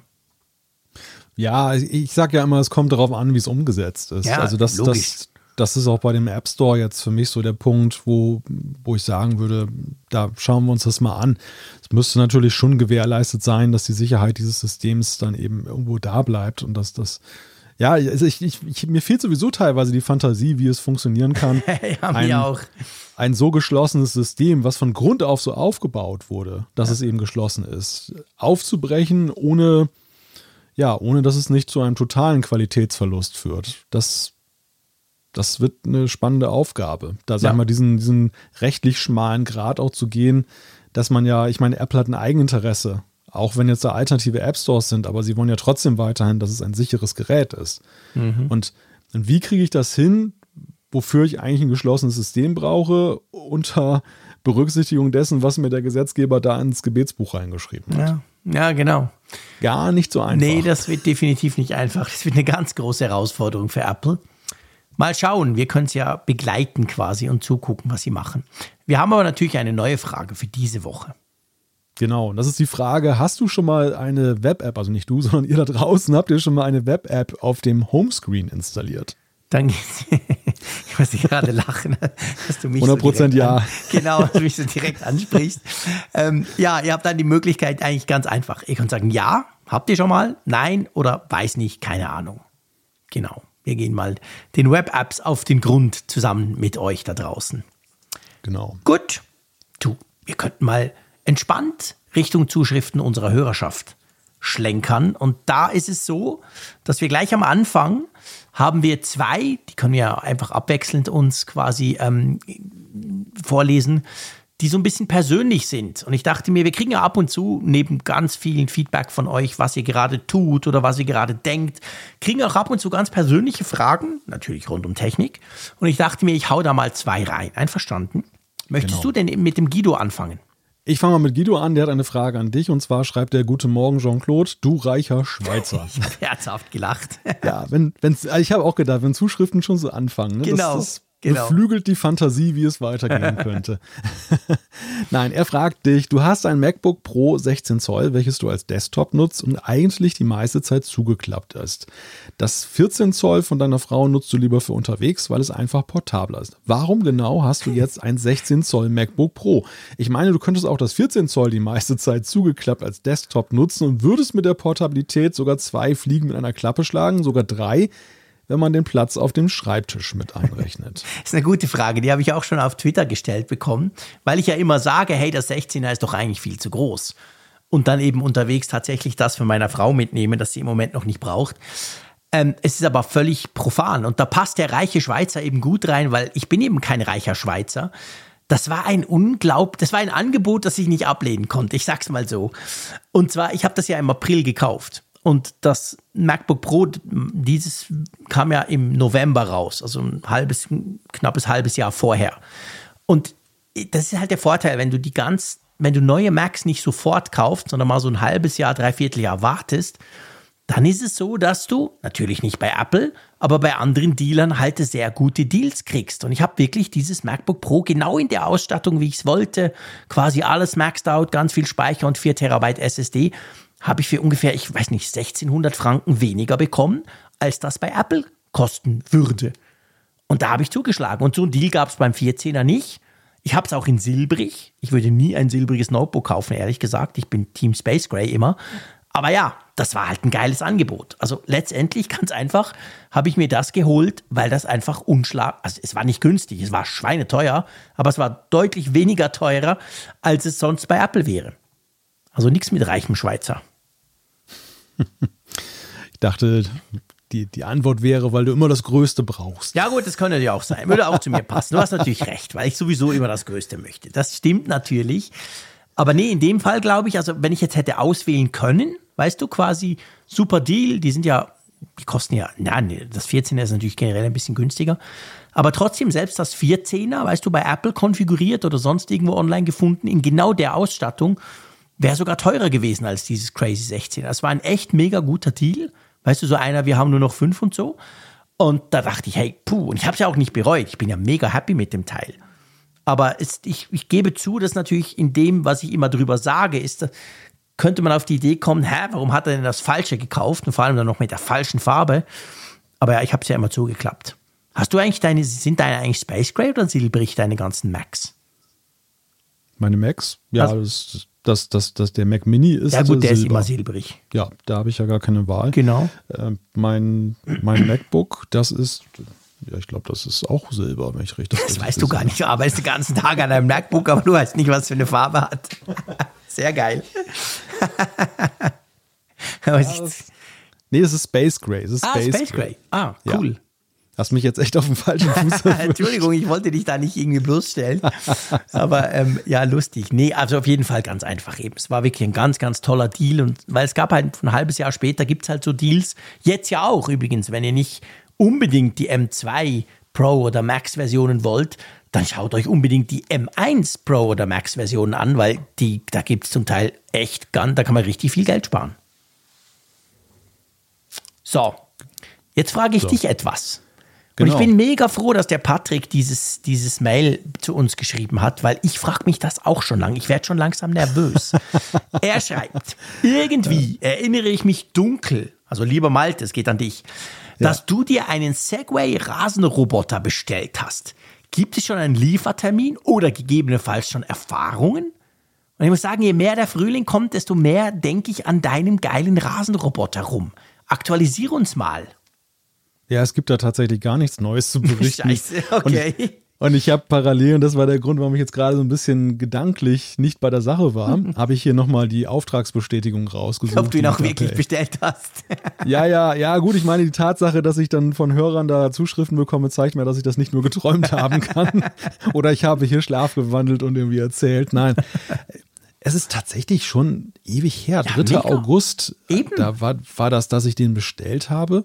Und äh, ja, Liefertermin wurde damals angegeben, Frühjahr 2023. Da wir noch im Winter sind, würde ich mal sagen, ist der Händler noch voll im Ja, Rahmen. das ist natürlich auch ein dehnbarer Begriff früher. Du kennst das bei Apple. Das kann bis, Ja. bis, am 19, bis am 20. Juni ist das auch noch Frühjahr. Genau, also da- da ist noch viel Zeit, um das, Okay. das zu machen. Ja, nein, also äh, Erfahrung dementsprechend gar keine, Liefertermin auch nichts Neues, der alte steht noch. Und äh, ja, warten wir es mal ab. Also für diejenigen, die es nicht mitgekriegt haben, ich habe ja letzten Sommer einen Segway Navimo äh, H500e, so heißt er genau, bestellt. Und äh, ja, bin mal sehr gespannt. Ich bin eben sehr, sehr neidisch drauf, obwohl du ihn noch gar nicht hast. Aber das ist ja einer ohne Kabel, muss man auch sagen. Wir haben mal, Ja. glaube ich, im Sommer drüber gesprochen im Podcast. Genau. Ähm, also wirklich GPS und Hightech-Zeug. Und ich finde das super spannend. Es gibt ja noch nicht viele, die genau das versprechen. Und der Segway, der, der, der soll wohl wirklich toll sein. Aber ich glaube, den gibt es auch generell nicht. Ich habe noch nirgends irgendwo einen Testbericht zu dem gelesen oder irgendein YouTuber hat den noch auch noch nicht getestet. Ja, doch, es gibt ein paar? YouTube-Videos, aber der war letztes Jahr ganz, ganz, ganz geringen Stückzahlen, glaube ich, nur erhältlich. Kam der wirklich auf den Markt?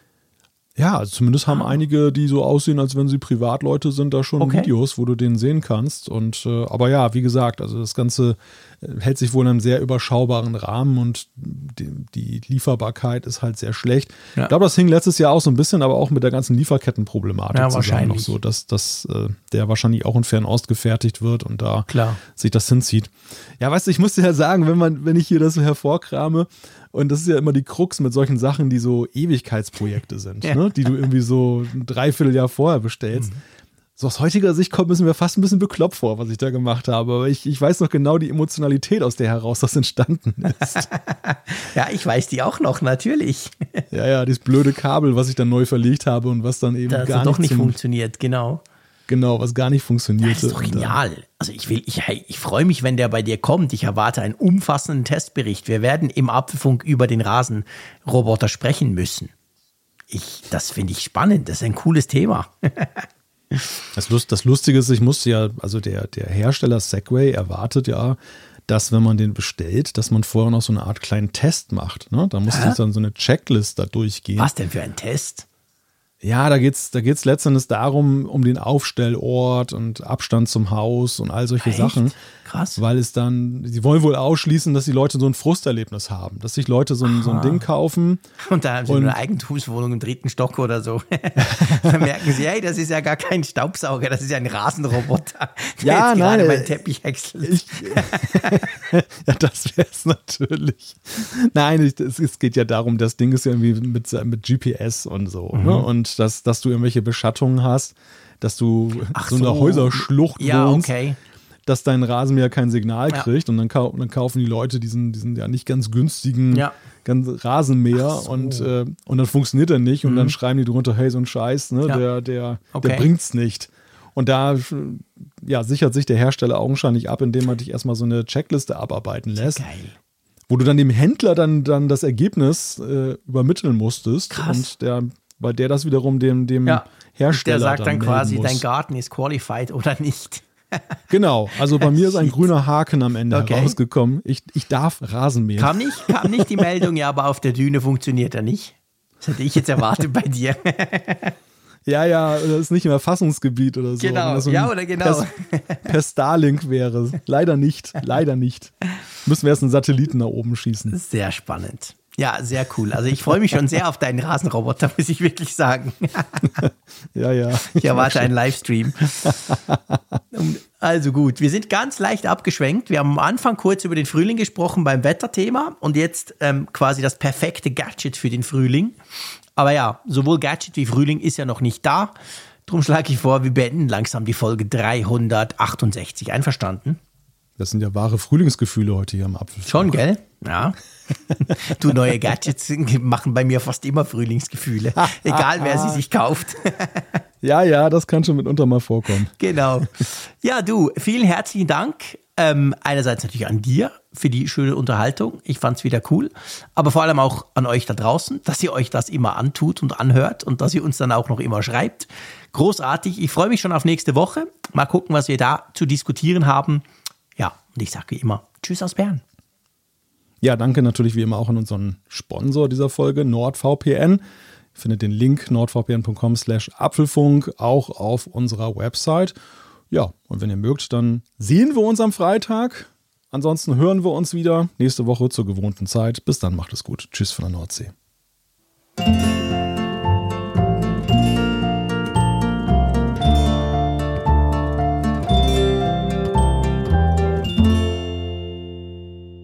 Auf Empfang mit Funkgerät, der App zum Apfelfunk. Lade dir jetzt Funkgerät für iOS und Android kostenlos im App Store und bei Google Play.